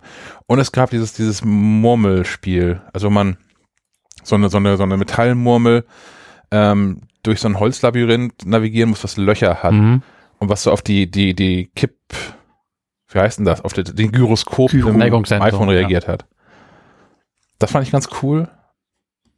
Und sonst habe ich da auch wenig mitgemacht. Ich hatte das dann drei, vier Jahre halt, hat, war mein iPhones gejailbreakt, aber nicht, weil man da irgendwas Besonderes darüber hinaus mitmachen konnte, ehrlicherweise. Das waren eher so Spiele, die es dann irgendwie nur da gab. Und eine Zeit lang gab es ja dann auch Spiele über diesen Umweg günstiger als im App Store, sagen wir so. Ja, ich glaube, das war auch der, der Punkt, wo irgendwie die Zugriffe hochgingen auf, auf News zum Thema Jailbreak, weil äh, die Leute natürlich geguckt haben, wo können sie 99 Cent sparen. Ähm, hier fallen Dinge um. Ähm, ja, aber ich glaube, nachdem das nicht, das ist auch nicht mehr so. ne? Ich meine, geht das noch? Das ist lange nicht mehr gesehen, dass das irgendwie mal, also zumindest bei populären Titeln scheint kein das Thema mehr. zu sein. Aber es gibt ja im Prinzip auch kaum mehr Apps, die äh, was kosten, weil sie irgendwie über In-App-Käufer äh, sich finanzieren. Und da weiß ich nicht, inwiefern die auch umgangen werden können. Aber ja, falls, falls ein Hörer das weiß, kann er uns das ja gerne mal erklären. Anonym, wir mit so einem Stimmverzerrer. Einfach auch Siri sprechen lassen oder den, den Mac. Wie unsere, unsere Bandansage für die, für die Rufnummer. Kann man auch auf dem Terminal. Say ist der Befehl. Also wie sag auf Englisch. Say, Leerzeichen und dann der Text, der, der vorgelesen werden soll, ohne, ohne Anführungszeichen, ohne alles. Dann hat man da äh, eine, eine sympathische Stimme, die einem Dinge äh, einfach mal so erzählt. So für Lösegeldforderungen und so. Genau, ja. Hm. äh, Geld ist ein, ist ein spannendes Thema. Da habe ich auch noch mal eine kurze Sache. Das passt, hätte eigentlich auch fast als Aufreger getaucht am Anfang, aber ist dann doch irgendwie nicht groß genug. Ähm, ich habe ja schon mal erzählt, dass ich dabei bin, die Bank zu wechseln. Inzwischen habe ich die Bank gewechselt und äh, bin tatsächlich bei Bunk gelandet und habe jetzt ja auch eine neue IBAN. Und Bunk ist eine Bank aus den Niederlanden, deswegen beginnt diese IBAN mit NL. Und wir haben ja dieses ganze SEPA und IBAN-System irgendwann mal eingeführt, weil EU und so. Und alles geht überall. Und wie lange haben wir den IBAN-Kram jetzt? Vier Jahre, fünf Jahre, sechs Jahre? Länge auf jeden Fall. Ähm, glaubt mal nicht, dass das schon überall angekommen wäre. Dass man, ich möchte jetzt keinen Namen nennen, weil die ganzen, also die, ich habe mich jeweils an den Support gewendet, Unternehmen, wo ich schon seit Jahren Kunde bin und die haben das alles wahnsinnig schnell gelöst, innerhalb von Stunden. Ähm, deswegen möchte ich da irgendwie jetzt keinen einen Pranger stellen, aber glaubt mal nicht, dass irgendwie selbst größte Unternehmen in Deutschland das auf der Kette haben, dass Kunden vielleicht mal eine IBAN haben, die nicht mit DE anfangen. Sondern dann kriegt man einfach entgegengeworfen, das ist keine gültige IBAN. Versuch's es morgen, versuch's morgen nochmal. Teilweise unterschiedlich, ob man versucht, die IBAN im Webinterface oder in der App zu ändern. Das war tatsächlich übrigens, ah, die nicht doch, weil die haben es auch verdient dann. Telekom. Ähm, wenn man in der, in der, in der Telekom, hier mein, meine Magenta Telekom, hast du nicht gesehen, App, versucht die IBAN zu ändern und da eine, eine äh, ausländische IBAN einträgt, dann sagt das System nein. Und wenn man es im Browser macht, dann geht's 1A. Aber ähm, das hat mich verwundert, dass es Unternehmen gibt, die das noch nicht implementiert haben. Ich dachte auch, dass Unternehmen das nicht selbst machen, sondern dass man für so Zahlungen hat man ja so Zahlungsdienstleister irgendwie. Und ich hätte erwartet, dass das inzwischen einfach funktioniert überall. Ich wurde eines Besseren belehrt. Von daher, ähm, so ein, ein, ein Bankenwechsel zu einer ausländischen Bank will geplant sein. Es ist gut, dass man das alte Konto noch nicht sofort kündigt, falls man mal irgendwelche Zahlungen zu tätigen hat und irgendwie dann auf Antwort warten muss, bis das irgendwo eingebaut worden ist. Aber naja, ansonsten bin ich da jetzt tatsächlich ehrlicherweise sehr zufrieden. Und pflanze jetzt regelmäßig Bäume, weil ich so ein bezahltes Konto da habe. Okay. ja, ich dachte mir schon, da wird es nicht viel zu sagen zu geben von eurer Seite aus, aber ich wollte diese Sage einmal kurz abgerundet haben. Hm. Was vielleicht auch demnächst zum Ende kommt, ist ähm, diese Apple-Spotify-Geschichte. Da geht's ja wohl noch irgendwie jetzt vor dem Sommer ähm, vor der EU oder vor diesem EU-Gerichtshof ähm, rund. Das haben wir verlinkt, das finde ich aber gar nicht so unfassbar spannend. Da drin, ist eher so da mein, mein äh, Aufhänger für eine Frage, die ich an euch habe. Und zwar wird es ja wohl demnächst so sein, dass man auf dem iPhone seine Musik, seine Standard-Musik-App frei wird wählen können. Also, dass nicht mehr Apple Music zwingend der Default ist, sondern man dann auch Spotify wählen kann. Ähm, wenn das so ist und man als Spotify-Nutzer eigentlich auf dem, auf dem, ganzen Apple-Kosmos keinen Nachteil kurzer, mehr hat. Kurz, kurz, kurzer, kurzer Einwurf. Ich habe äh, gestern unter der, unter der News äh, bei The Verge über äh, den neuen Sonos-Lautsprecher äh, gelesen. Apple äh, dementiert äh, Möglichkeit äh, des Wechsels äh, der Standard-Audio äh, App äh, unter iOS 14.5. Nein, in der Beta ist es drin. Ja, aber das klang so, als wie es wäre zwar drin, aber man solle sich doch keine Hoffnungen machen, dass das irgendwie äh, drin bleibt. Also das, ich habe es nur, ich habe es nicht gelesen, ich habe nur die die Schlagzeile äh, aus den Augenwinkeln gesehen. Äh, nicht, dass Leute jetzt hier schon irgendwelche Verträge kündigen oder sowas und ja, nee, ich, ich bleibe am Hypothetischen. Also ich gehe davon aus, dass es früher oder später kommen wird, weil der Druck ist ja da und im Zweifel wird die EU da schon für sorgen, das denke ich schon. Ähm, Aber wenn, wenn es dann so käme, dass man als Nutzer von Spotify, diese hast du nicht gesehen, äh, als, als Apple-Nutzer keine Nachteile mehr auf den Geräten hat, bleibt ihr bei Apple Music oder würdet ihr dann zu Spotify wechseln oder vielleicht auch zu Spotify zurückwechseln? Ich würde bei Apple Music bleiben. Nicht zuletzt auch ähm, A wegen dem Familienangebot äh, und äh, auch äh, wegen Apple One. Wobei äh, Apple One, wir hat sprachen in einer der vorangegangenen Episoden über die großzügige Erstattung von monatlich 4,99 bis in den Sommer hinein für die Komponente Apple TV Plus. Ähm, ich habe noch keine einzige Erstattung bekommen. Es, es wird nur abgebucht.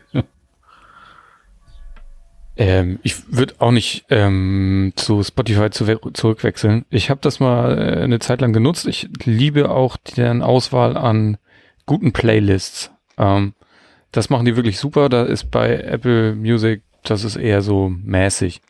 Aber ich glaube, da ist bei Spotify die Community auch irgendwie ein bisschen, äh, äh, weiß ich nicht, ein bisschen weiter, ein bisschen, keine Ahnung. Aber zum Glück gibt es ja die, die App Songshift womit ich mir zumindest Community erstellte Playlists von Spotify äh, zu Apple Music transferieren lassen kann. Da bin ich auch, das nutze ich auch rege, weil ich da so ein paar Kuratoren habe bei Spotify, die echt gute Listen zusammenstellen. Ähm, ich finde, äh, wenn es irgendwann möglich gemacht wird, finde ich das okay für bestehende Kunden, die unbedingt Spotify nutzen wollen. Mir ist allerdings Spotify wird mir immer unsympathischer und äh, war schon unsympathisch und durch deren Datensammelwut werden die mir auch immer unsympathischer und was sie jetzt mit den Podcasts versuchen, das spielt nicht alles in deren Karten und deswegen bleibe ich einfach bei Apple Music. Ist natürlich auch deep integriert und ähm, ja, ich bin ganz zufrieden damit. Was mir dabei gerade noch einfällt, ich hijack hier einfach schon mal wieder ein Thema. Äh, eigentlich hätte es äh, ein neues aus Cupertino ähm, gehört. Ähm, Apple veröffentlichte diese Woche ein Tool, äh, so eine Möglichkeit, ähm, Fotos aus der iCloud in Google Fotos ähm, zu migrieren. Äh, es war jetzt keine Musik, mit der man umzieht, sondern Fotos, aber äh, dass das so aus dem Nichts kam. Ähm, das war irgendwie auch eine der Meldungen, die ähm, wir Social Media die vergangene Woche so im Apple Kosmos äh, am, am, am steilsten ging. Also da haben Leute irgendwie wohl drauf gewartet. Das ist ein USA-Ding, oder? Also Fotos bei Google zu haben? Haben Menschen das hier? Der Punkt ist ja, dass du da, glaube ich, ähm, wenn du dich mit reduzierter Auflösung zufrieden gibst, äh, kostenlos unterwegs bist, während du bei Apple ja ähm, letztlich Geld zahlen musst. Das kann doch niemand wollen, dass, man, dass mir die Bilder schlechter gerechnet werden. Wir wollen das nicht und die meisten unserer Hörer wahrscheinlich nicht, aber ich glaube, äh, no, normale Menschen. Hm. äh, also, äh, ich bin da bei Schack. Also ich, also bei Bildern nehme ich das, was ich kriege, äh, was aus der Kamera rausfällt. Ich will es nicht kleiner haben. Im, im Zweifel werden ja. die Anzeigegeräte auch immer besser. Wenn du dir jetzt vielleicht mal so ein, so ein Foto von so einem iPhone 4 auf so einem äh, 4 bis 8K Fernseher anguckst, wird das schon relativ beschissen aussehen. Wenn jetzt Google da auch noch irgendwie an der Qualität dreht, wird das noch schlechter. Ja, ich weiß nicht, wie drastisch ähm, das Kleinrechnen äh, seitens Googles ausfällt. Im, im Zweifelsfall äh, wird das natürlich nicht so dramatisch sein, dass hier 800 aus, 600 äh, Pixel. genau, das, das, das wird wohl nicht passieren. Ähm, und daher glaube ich halt auch, dass das für äh, ja, Menschen, die einfach ein Smartphone besitzen, aber äh, sich da sonst nicht groß Gedanken drüber machen, es vielleicht attraktiver sein kann, ja, bei, bei Google die Fotos kostenlos abzuladen, als dann halt eben monatlich nochmal Geld Richtung Apple zu schmeißen. Das sind dann oft selbst irgendwie die 99 Cent äh, werden da als äh, Wucher empfunden für, für äh, ein bisschen mehr Speicher. Ähm, 99 Cent, oder? Ist das kleinste Dreier. Mhm. Ähm, äh, bei kostenlos, ne, äh, also wenn ich da Fo Fotos kostenlos lagern darf, dann gehe ich ja, einfach mal davon aus, dass, dass Google damit einfach seine Algorithmen füttert, oder? Ja. Ja. Okay, das sollte man vielleicht dann auch nochmal dazu erwähnen, dass es nicht so kostenlos ist. Und wenn man zufälligerweise gerade ein kleines Kind hat oder auch gern mal äh, Fotos hat, wo die andere Dinge gezeigt werden, also wenn die hier, wenn die Kinder auf dem Balkon äh, irgendwie im, im Swimmingpool sitzen, dann will ich die nicht bei Google haben, kostenlos, dass die da das durchsuchen können. Da habe ich keinen Bock drauf. Oder da wenn zahle ich lieber Geld bei Swimmingpool Apple. sitzen. Ja, auch erwachsene, nackte Menschen möchte ich nicht bei Google haben. Hm. Ja, Ja, genau. das sollte man dazu bedenken vielleicht einfach. ja. Ja, aber das ist ja die alte Internetweisheit, äh, äh, umsonst äh, ist der Tod. Und nicht mal der ist umsonst, aber Nee, kostet das Leben. Ja. Ich bin bei Spotify übrigens auch hin und her gerissen. Also ich, ähm, ich habe das neulich wieder mal erlebt. Ähm, die eine, eine- Freundin, die für uns auch in der in der MacLife die die Musikseite der letzten Ausgabe, in der aktuellen Ausgabe geschrieben hat, ähm, hat eine recht absurde Zusammenstellung aus Musik gefunden, finde ich, die nicht so richtig zusammengepasst. Und ich fragte sie, wie bist du darauf gekommen? Und sagte, alle Spotify-Vorschläge, kriege ich alles so. Und ich habe mal wieder Spotify installiert nach äh, nach ich weiß nicht wie, wie viel Jahren. Und ähm, obwohl ich da in Spotify, es ist bestimmt vier Jahre, dass ich da keine Musik mehr drin gehört habe, macht Spotify sofort gute Vorschläge, die zu dem passen, was, was mir wirklich gefällt. Ähm, während Apple Music für mich nach wie vor so ist, wenn die mir Musik vorschlagen, ähm, passt es eigentlich immer dann, wenn sie mir Musik von Künstlern vorschlagen, die ich ohnehin höre. So, hier ist das neue Album von den Foo Fighters, weil du hast schon sechs andere Album, Alben von den Foo Fighters gehört. Ja, das passt dann. Aber alles, wo der Algorithmus irgendwie wirklich arbeitet und mir versucht, neue Dinge vorzuschlagen, zu schlagen, ist in der Regel ein Reinfall. Und das finde ich nach wie vor, das finde ich nach wie vor schade. Dass, also Apple Music ähm, hilft mir nicht wirklich dabei, neue Musik zu finden, die mir auch wirklich gefällt. Und ähm, das ist das, wo ich schon liebäugle mit Spotify, weil die einfach gut da drin sind. Und dann bin ich aber auf der anderen Seite genau da, wo, wo Sven auch ist, dass ich die äh, grundweg unsympathisch finde und Apple, die nun irgendwie datensparsam vorgehen, ähm, attraktiver sind und diese Podcast-Geschichte, die ich auch mit keinem Cent unterstützen möchte, was Spotify da so tut. Aber also die Lösung ist, Apple Music muss einfach besser werden, finde ich. Oder funktioniert das für euch und ich bin einfach nur merkwürdig? Mm, Ich bin viel auf der Suche nach neuer Musik. Ähm, ich surfe aber auch diverse Seiten äh, manuell an dafür. Ähm, und dadurch äh, verbreitert sich einfach mein das Spektrum, äh, was ich mir so anhöre. Ähm, Apple bietet ja zumindest so eine geringe äh, ähm, Vorschläge an, wenn man jetzt nach einem Künstler sucht. Ähm, schlägt es dir ja auch Künstler vor, die so ähnlich sind und da kann man sich auch ganz gut durchhangeln, finde ich. Aber ja, das ist schon ein bisschen, bisschen Handarbeit, aber das ist halt der Preis, den man dafür zahlt, dass halt meine Nutzungsdaten nicht dafür benutzt werden, finde ich. Ich kann damit leben. ich bin mittlerweile ganz glücklich, äh, mir nicht so viel vorschlagen zu lassen, sondern schon so äh, zielgerichtet über diese äh, Playlists zu gehen, die Apple da kuratiert, die ähm, teilweise ja auch aktuali aktualisiert werden, aber man findet da auch mal neue Dinge drin und ähm, ja, bin da eigentlich ganz gut bedient. Das finde ich übrigens auch schwierig, dass die Apple Playlisten aktualisiert und nicht erweitert werden. Also ja, die werden manchmal auch erweitert, aber manchmal auch aktualisiert. Da hast du eine Playlist, die du magst und die bleibt immer 25 Songs lang, aber diese 25 Songs ändern sich ständig. das hat, das hat Apple auch nicht verstanden. Warum muss denn eine Playlist begrenzt sein? Also warum ist denn eine Playlist so lang wie ein Album? Ich mach, mach doch eine Playlist, damit ich quasi Musik in Massen habe, sozusagen. Ich habe Playlists, die dauern mehrere Wochen. Hm. Der, der Ansatz ist ja der, dass ähm, die Playlists von Apple eher als Compilation aufgefasst werden. Die kriegen dann ja auch ein eigenes Cover und einen äh, schicken netten Text, glaube ich, ähm, mit dran gestellt. Und da, ich weiß nicht, da finde ich schon auch sinnvoll, da zu selektieren. Da gibt's ja auch häufig irgendwie, wenn du jetzt gezielt nach Bands guckst, äh, gerne mal sowas wie erste Schritte, nächste Schritte, ähm, dass man da irgendwie so äh, splittet, finde ich schon ganz sinnvoll. Aber klar, es ist natürlich unangenehm, wenn man irgendwie jetzt in die, die Top-Entdeckung äh, hatte für sich in, in, der, in der Playlist, die irgendwie revisioniert wird und ähm, dann der eine Song rausfällt, den man toll fand und dann irgendwie äh, suchen darf, suchen muss. Vielleicht könnte man da irgendwie so eine Versionierung oder ähm, ja. Ich bin nämlich an dem Punkt, dass ich Sicherheitskopien mache von Playlisten. Wenn ich von Apple eine Playlist bekomme, die mir wirklich gut gefällt, dann lege ich noch mal eine eigene Playlist an und ziehe alle Songs da noch einmal rüber. Weiß ich, das kommt nie weg. Aber das ist Und irgendwie dann das fühlt sich dumm an. Und dann noch ein Tipp. Teile sie mit jemandem. Ich hatte nämlich das Problem, also, ja, es war ein Problem. Also die Kids haben offensichtlich Musik gehört und haben offensichtlich eine Playlist gelöscht. Und wenn du so eine, so eine gut kuratierte Playlist hast, da ist kein Apfel-Z oder so. Die, ist halt weg. Jetzt hatte ich gerade ausgerechnet, diese Playlist hatte ich zum Glück noch geteilt.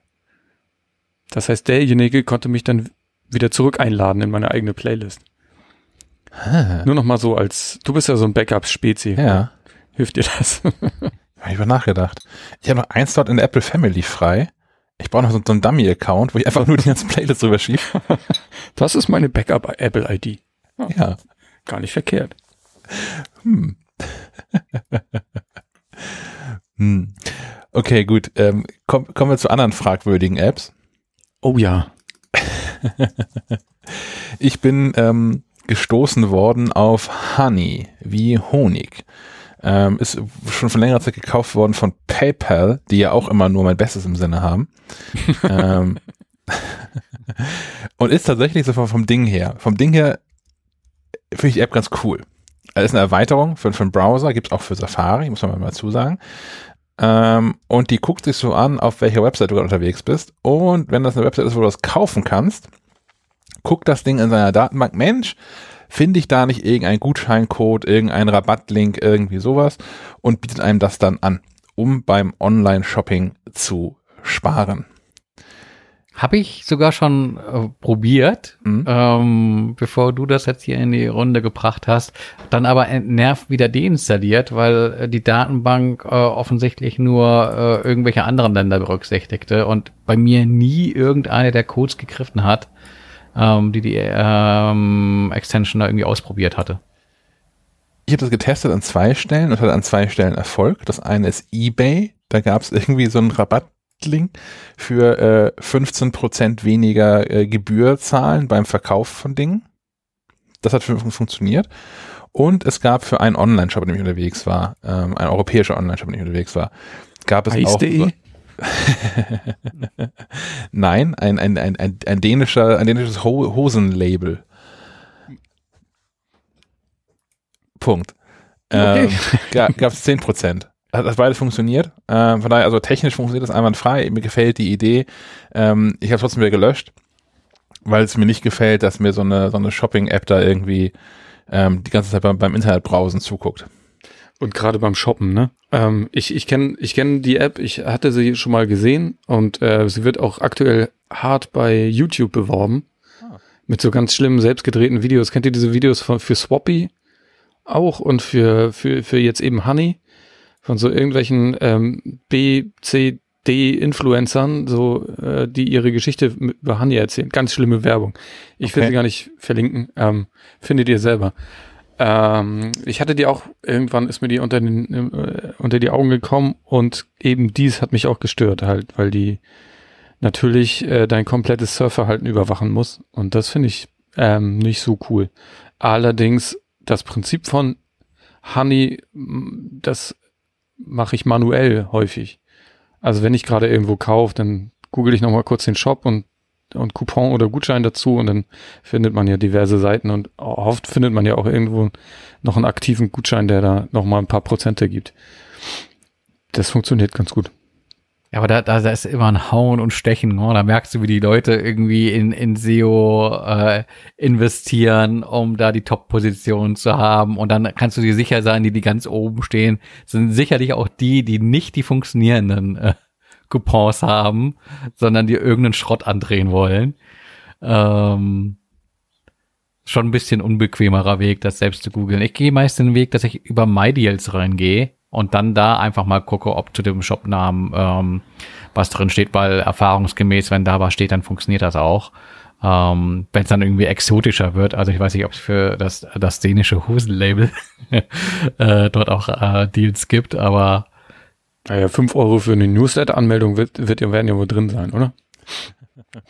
Genau, und dann meldet man halt im Zweifelsfalle den Hamster noch ein zweites Mal für den Newsletter an, hast du die 5 Euro Rabatt äh, oder 5 Prozent äh, noch ein zweites Mal. Ach, der freut sich über so viele Hosen. Aber du hast das vorhin noch gar nicht, Stefan, oder? Also wenn du, wie vorhin erzählt, da einfach den 40 Mal denselben Pullover gekauft hast, dann hätte doch mal alleine und sagt, hier hast du 10 da drauf. Mengenrabatt. Ja. Mein Name ist Lose. Ach ja. Also war das quasi ein Nicht-App-Tipp der Woche. Naja, also ja, aber auch ein Aufruf. Also vielleicht, vielleicht gibt es sowas ja in gut und ich habe es noch nicht gefunden. Also vielleicht gibt es das sowas ja auch, was irgendwie dann meine Daten lokal verarbeitet zum Beispiel und wo dann nicht PayPal hinterhängt oder so. Hm. Der, der Name Honey hat für mich gleich sowas von Honeypot Hm. und äh, das, das wirkt schon irgendwie so ein bisschen fischig. Also Ich hätte ja auch die Sorge, dass diese Daten hintenrum verwendet werden für andere Dinge. Also wenn ich jetzt irgendwie äh, in den letzten zehn Tagen 20 Mal auf dieser einen Website war und äh, versucht habe, diesen Pullover zu kaufen und das doch nicht getan habe, ähm, gibt es da zwei Optionen. Also entweder ich bekomme dann Werbung dafür, für diesen Pullover, oder vielleicht wird dieser Pullover auch einfach sukzessive teurer. Auch möglich. Oder kriegst du ihn irgendwann zugeschickt. Einfach so. Einfach so, ja. The Shop. Schau, genau. Oh Mann. Kommen wir zu was ähm, erfreulicherem. Und vielleicht hat da auch ähm, Stefan seine Freude dran, du, da du ja auch so ein äh, Musikfan bist. Äh, es gibt äh, von Queen, ist so eine alte Rockband, ich weiß nicht, der eine oder andere kennt sie vielleicht noch, hat so einen, einen oder anderen guten Song geschrieben, schon lange her. Ähm, da gibt's ein äh, Spiel, so ein Rhythmusspiel la äh, Guitar Hero, Rockband, wie heißen die Dinger alle? So halt. Äh, gibt's für iOS und iPad. Ist mir gestern nur über den Weg gelaufen. Ich habe so zwei Songs da durchgerockt, macht schon Spaß. Äh, App kann kostenlos geladen werden. Es gibt natürlich In-App-Käufe, die bestehen daraus, äh, die Vollversion freizuschalten für 3,50 Euro. Was ich jetzt bei Original Queen-Songs, da finde ich das vollkommen in Ordnung. Wie, viele Songs sind drin für drei für 3,50? Oh, da, frag, da fragst du mich was. Weiß ich nicht. Aber, aber mehr als drei oder so. Mehr als drei. Das ist eine ganze Tour. Das ist eine Rocktour, heißt, heißt die App ja schon. Okay, okay, okay. Muss ja, Ja, muss ja, das, viel das, das macht was her. Genau. Aber ich meine, Ja. wenn du irgendwie so eine Rockband oder so einen Fuser hier hast, kostet, glaube ich, ein Song irgendwie auch schon mal gleich 1,99. Ähm, dann, dann klingt das fair. Ich kann mich doch dran erinnern, das war auch eines der, der ersten großen, erfolgreichen Spiele auf dem iPhone. Ich krieg den Namen nicht mehr zusammen. Wahrscheinlich irgendwas mit Tab. Ähm, Im Prinzip gleiches Prinzip auch wie, wie Guitar Hero, wo du dann eben halt im, im passenden Augenblick auf, auf bunte Tasten am unteren Bildschirmrand irgendwie drucken Irgendwas sagt mir das Muss auch. Ja. Tab. Das war auch noch so eine ganze Serie. Da gab es, glaube ich, auch so sogar eine Lady Gaga-Version und so von. Und irgendwann kam da einfach nichts mehr. Ich glaube, die wurden auch aufgekauft. Wurden die nicht sogar aufgekauft von Universal? Ist das sogar nicht, ist, ist diese App nicht von Universal, die, die Queen? ja, die ist von Geschichte. Universal. Ja. Wahrscheinlich steckt da die Technik drin von, behaupte ich jetzt einfach mal so. Schack Google nebenbei. Er findet Ja, raus. Dafür habe ich rausgefunden, dass du ähm, 17 zusätzliche Queen-Hits ähm, damit erkaufst. Und natürlich noch ähm, äh, ganz viele tolle Outfits und historische Erinnerung, Versch- Veranstaltungsorte und so. Also Das Spiel, was du meintest, ist wahrscheinlich Tap Tap Revenge. Ja, Ja, das, das ja, klingt, ja, ja, ja. ja. Und ich habe aber gestern, ich habe dieses Queen Rock Tour mir gestern auch installiert. Und ähm, da ist mir ein anderer Name hängen. Das, ist, das gehört zu Universal, das ist richtig. Aber wenn man startet, kommt da Gameloft. runter. Gameloft. Der Gameloft heißt Tabulous. Okay. Aber ich glaube, Tabulous wurde auch irgendwie verkauft. Ah, schau mal. Tabulous was acquired by Walt Disney. Na, Ähm, den gehört auch alles. okay. Am Ende ist es immer Disney. Aber äh, Fate shut down all games removed from App Store. Ja, dann Das sitzt ist sie. sowieso so eine Strategie, die ich nicht verstehe. Das sehe ich auch bei, bei Electronic Arts äh, im, im Spielebereich äh, ja immer und immer wieder, dass die irgendwelche Studios übernehmen und äh, man denkt, oh ja, super, da wird Geld investiert, da kommt bestimmt was Tolles Neues. und dann kommt maximal ein neues Spiel und danach wird das Studio geschlossen. ähm, ja. Kommen wir zum Streaming, jetzt kommen wir zum Fernsehen. Ich sehe da Calls. Ähm, ja, habe ich, äh, hab ich reingeschrieben von gestern. Ähm, Calls ist eine neue Serie, kommt zu Apple TV Plus am 19. März. Und zwar ist es ähm, eine Art visueller Podcast. Also es ist keine Serie mit Schauspielern, sondern man sieht, ich sag mal, so einen iTunes-Visualisierer und äh, lauscht äh, Telefongesprächen, aus denen sich wohl irgendwie eine mysteriöse Story ergeben soll. Sagt man. Ähm, die Serie gibt es schon quasi in Frankreich.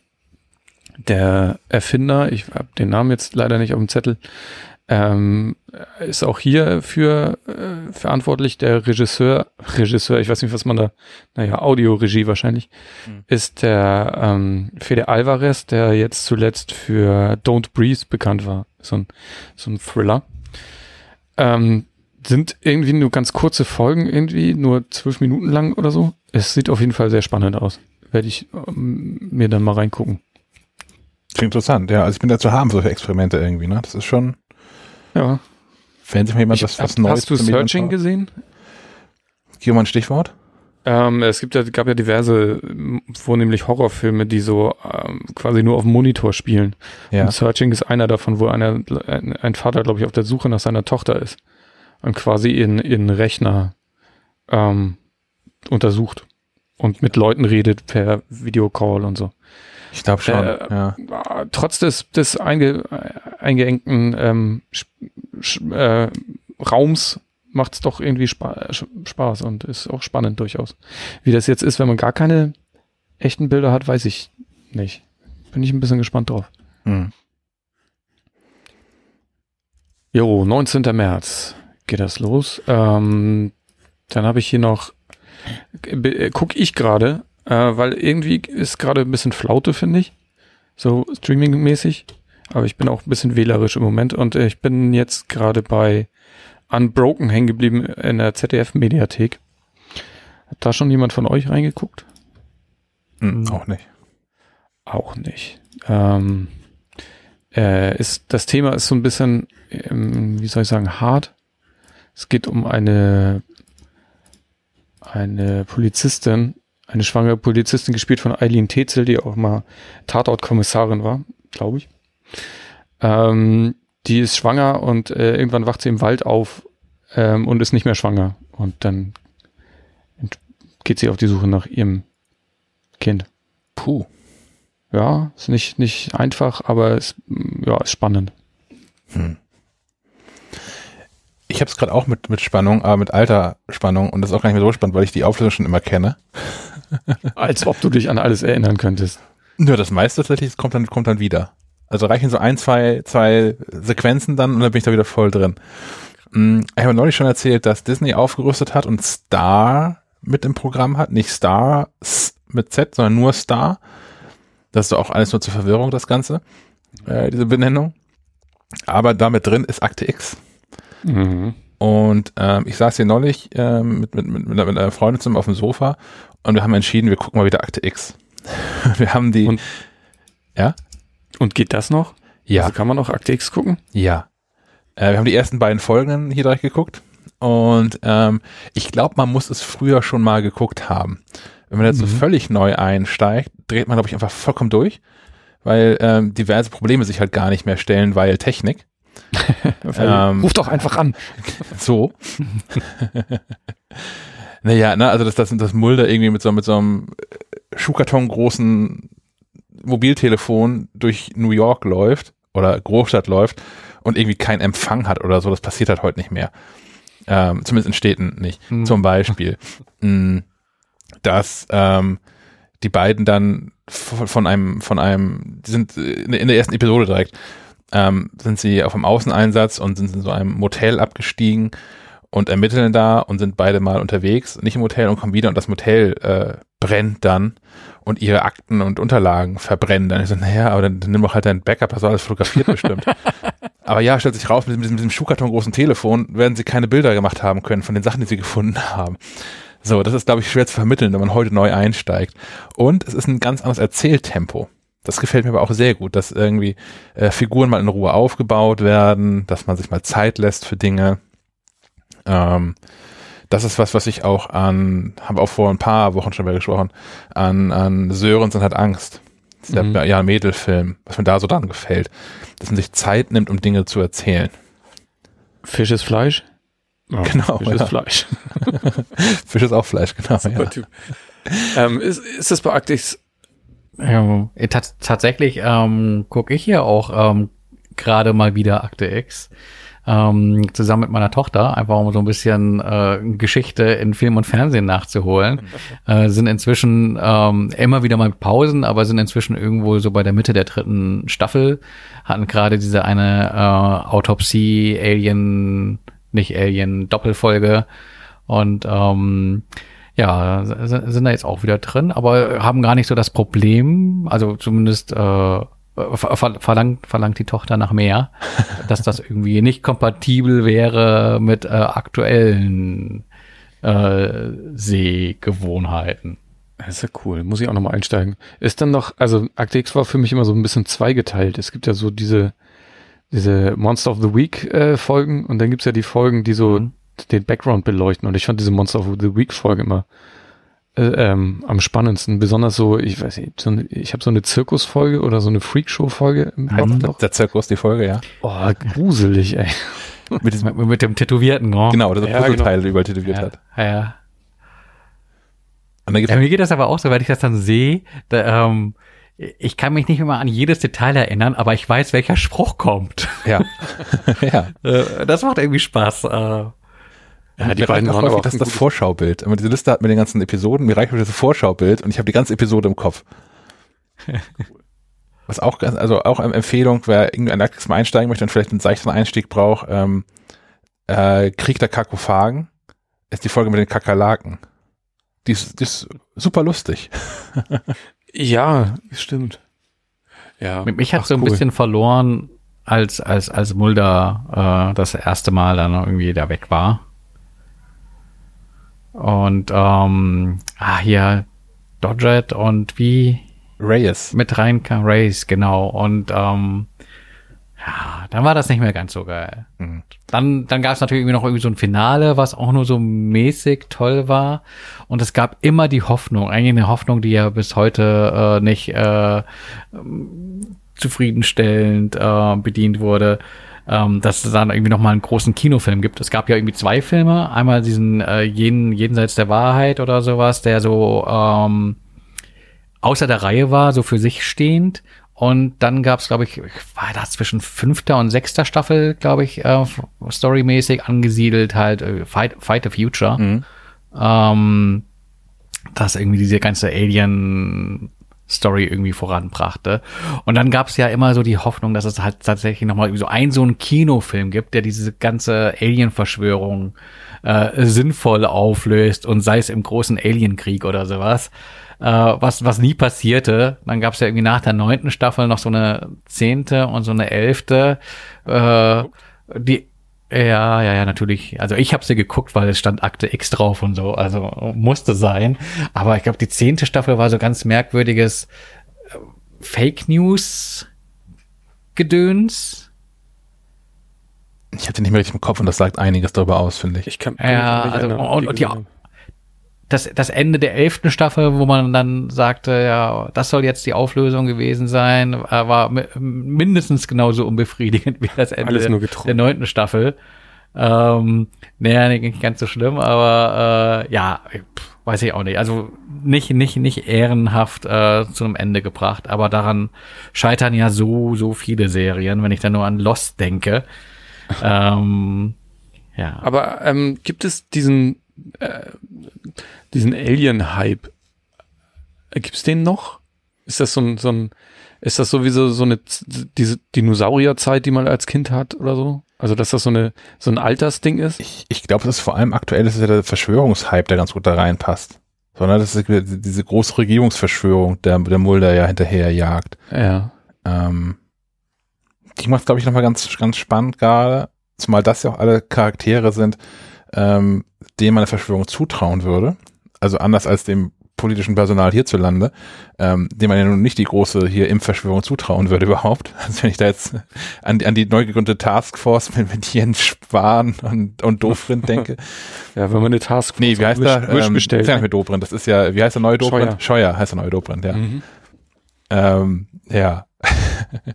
Aber was ich auch klasse fand, als ich als Aktex neu angefangen habe, ist, ähm, wie toll die Figuren eigentlich sind und wie gut das alles harmoniert.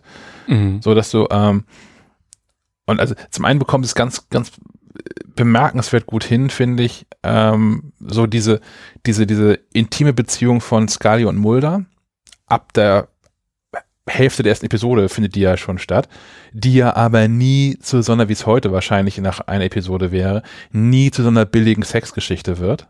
Es ist ja immer irgendwie so eine, so eine Spannung zwischen denen und es ist ein sehr intimes Verhältnis, aber es ist Mhm. halt Es knistert die ganze Zeit. hat aber irgendwie keinen Namen so richtig, weil die sind ja irgendwie nie ein Paar, das ist so richtig, also über weite Strecken der ganzen Serie sind sie ja irgendwie kein Paar und wie sagt man, haben nichts miteinander, sind sie aber trotzdem ja aber näher als allen anderen Menschen. Ähm, und ich finde es auch cool, also gerade für eine Serie, die schon in den 90ern lief, ähm, dass die Figuren so ambivalent sind. Also dass man so Figuren hat, ähm, gerade auch Scully, die ja nun sehr in, in vielem sehr unnahbar ist und eine sehr starke Persönlichkeit ist, äh, für die es aber auch völlig okay ist, in anderen Momenten schwach sein zu dürfen. Mhm. Was es bis heute ja ähm, sich nicht durchgesetzt hat als normal, dass man nicht immer nur das eine oder das andere ist.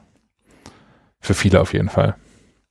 Mir hat es auch nochmal vor Augen geführt, dass so irgendwie so mein, mein Serien- und Filmgeschmack, glaube ich, auch so maßgeblich in den 90er Jahren ähm, geprägt wurde, wohingegen mein Musikgeschmack irgendwie in den 80er Jahren hängen geblieben ist. Äh, da muss man irgendwie sagen, ich bin äh, Ende der 70er geboren. Ähm, ob das da so normal ist, war ja wahrscheinlich konnte man dann halt so irgendwie mit mit mit 12, 13 äh, den den Fernseher auch mal se selbst bedienen.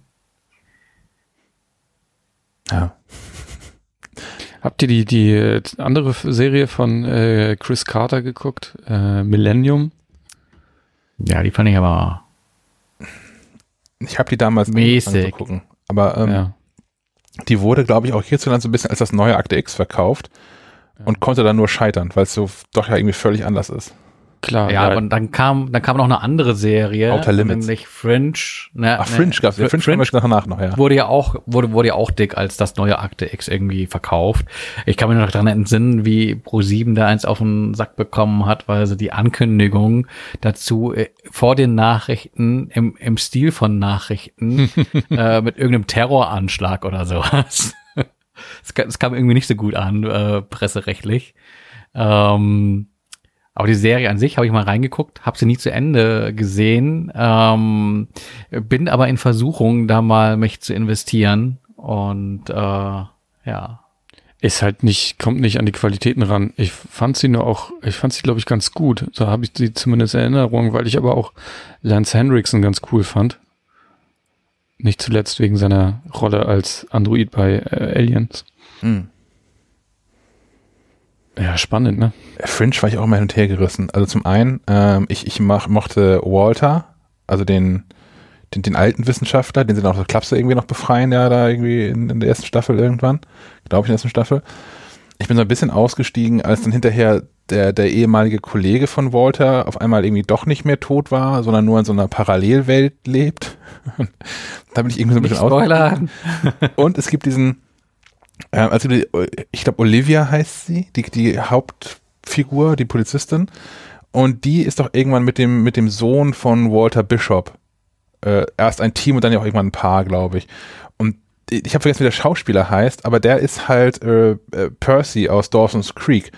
Und ich kriege das nicht aus dem Kopf raus, dass der das Josh, ist. Joshua Jackson? Ja, genau, genau, genau. Ja. Ja, ich krieg, ja. Der ist für mich äh, für, für immer hängen geblieben in dieser Rolle aus Dawson's Creek. Und das, äh, da kann einer gar nichts für. aber in meinem Kopf ist der halt, naja. Ja, ist eine J.J. Abrams Produktion, ne?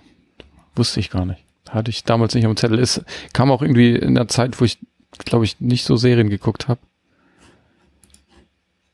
Nee, hatte ich, habe ich nicht geguckt. Aber die hatten ganz coole Effekte recht früh schon, fand ich immer. Also die hatten, die noch so wilde Kamerafahrten, wo dann aber so Textbausteine, also eingeblendete Textbausteine an Gebäuden haften geblieben sind.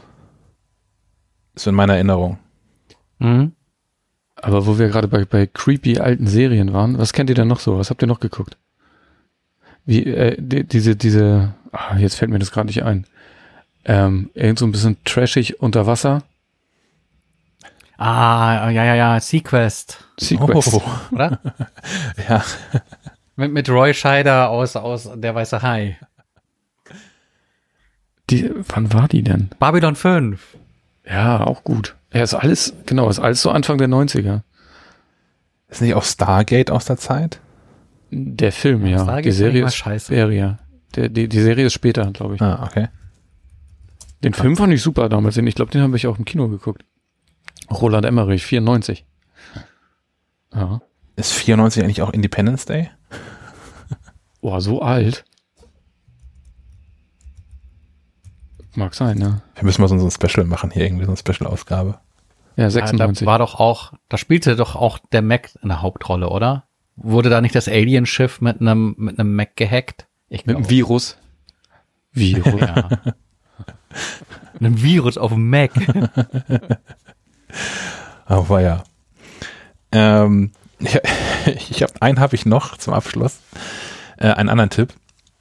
Und zwar Steve Jobs Stories. Und zwar bin ich unlängst mal ähm, nachts in diesem Clubhouse versackt und es gab da eine ganz coole Diskussion, äh, wo Menschen, ähm, so Apple-Veteranen und äh, Wegbegleiter von Steve Jobs, und zwar auch vor allem die ich ehrlicherweise, viele, die ich nicht kannte, ähm, so ein paar Anekdoten erzählt haben aus ihrer Zeit, entweder bei Apple oder, oder mit Steve Jobs und so.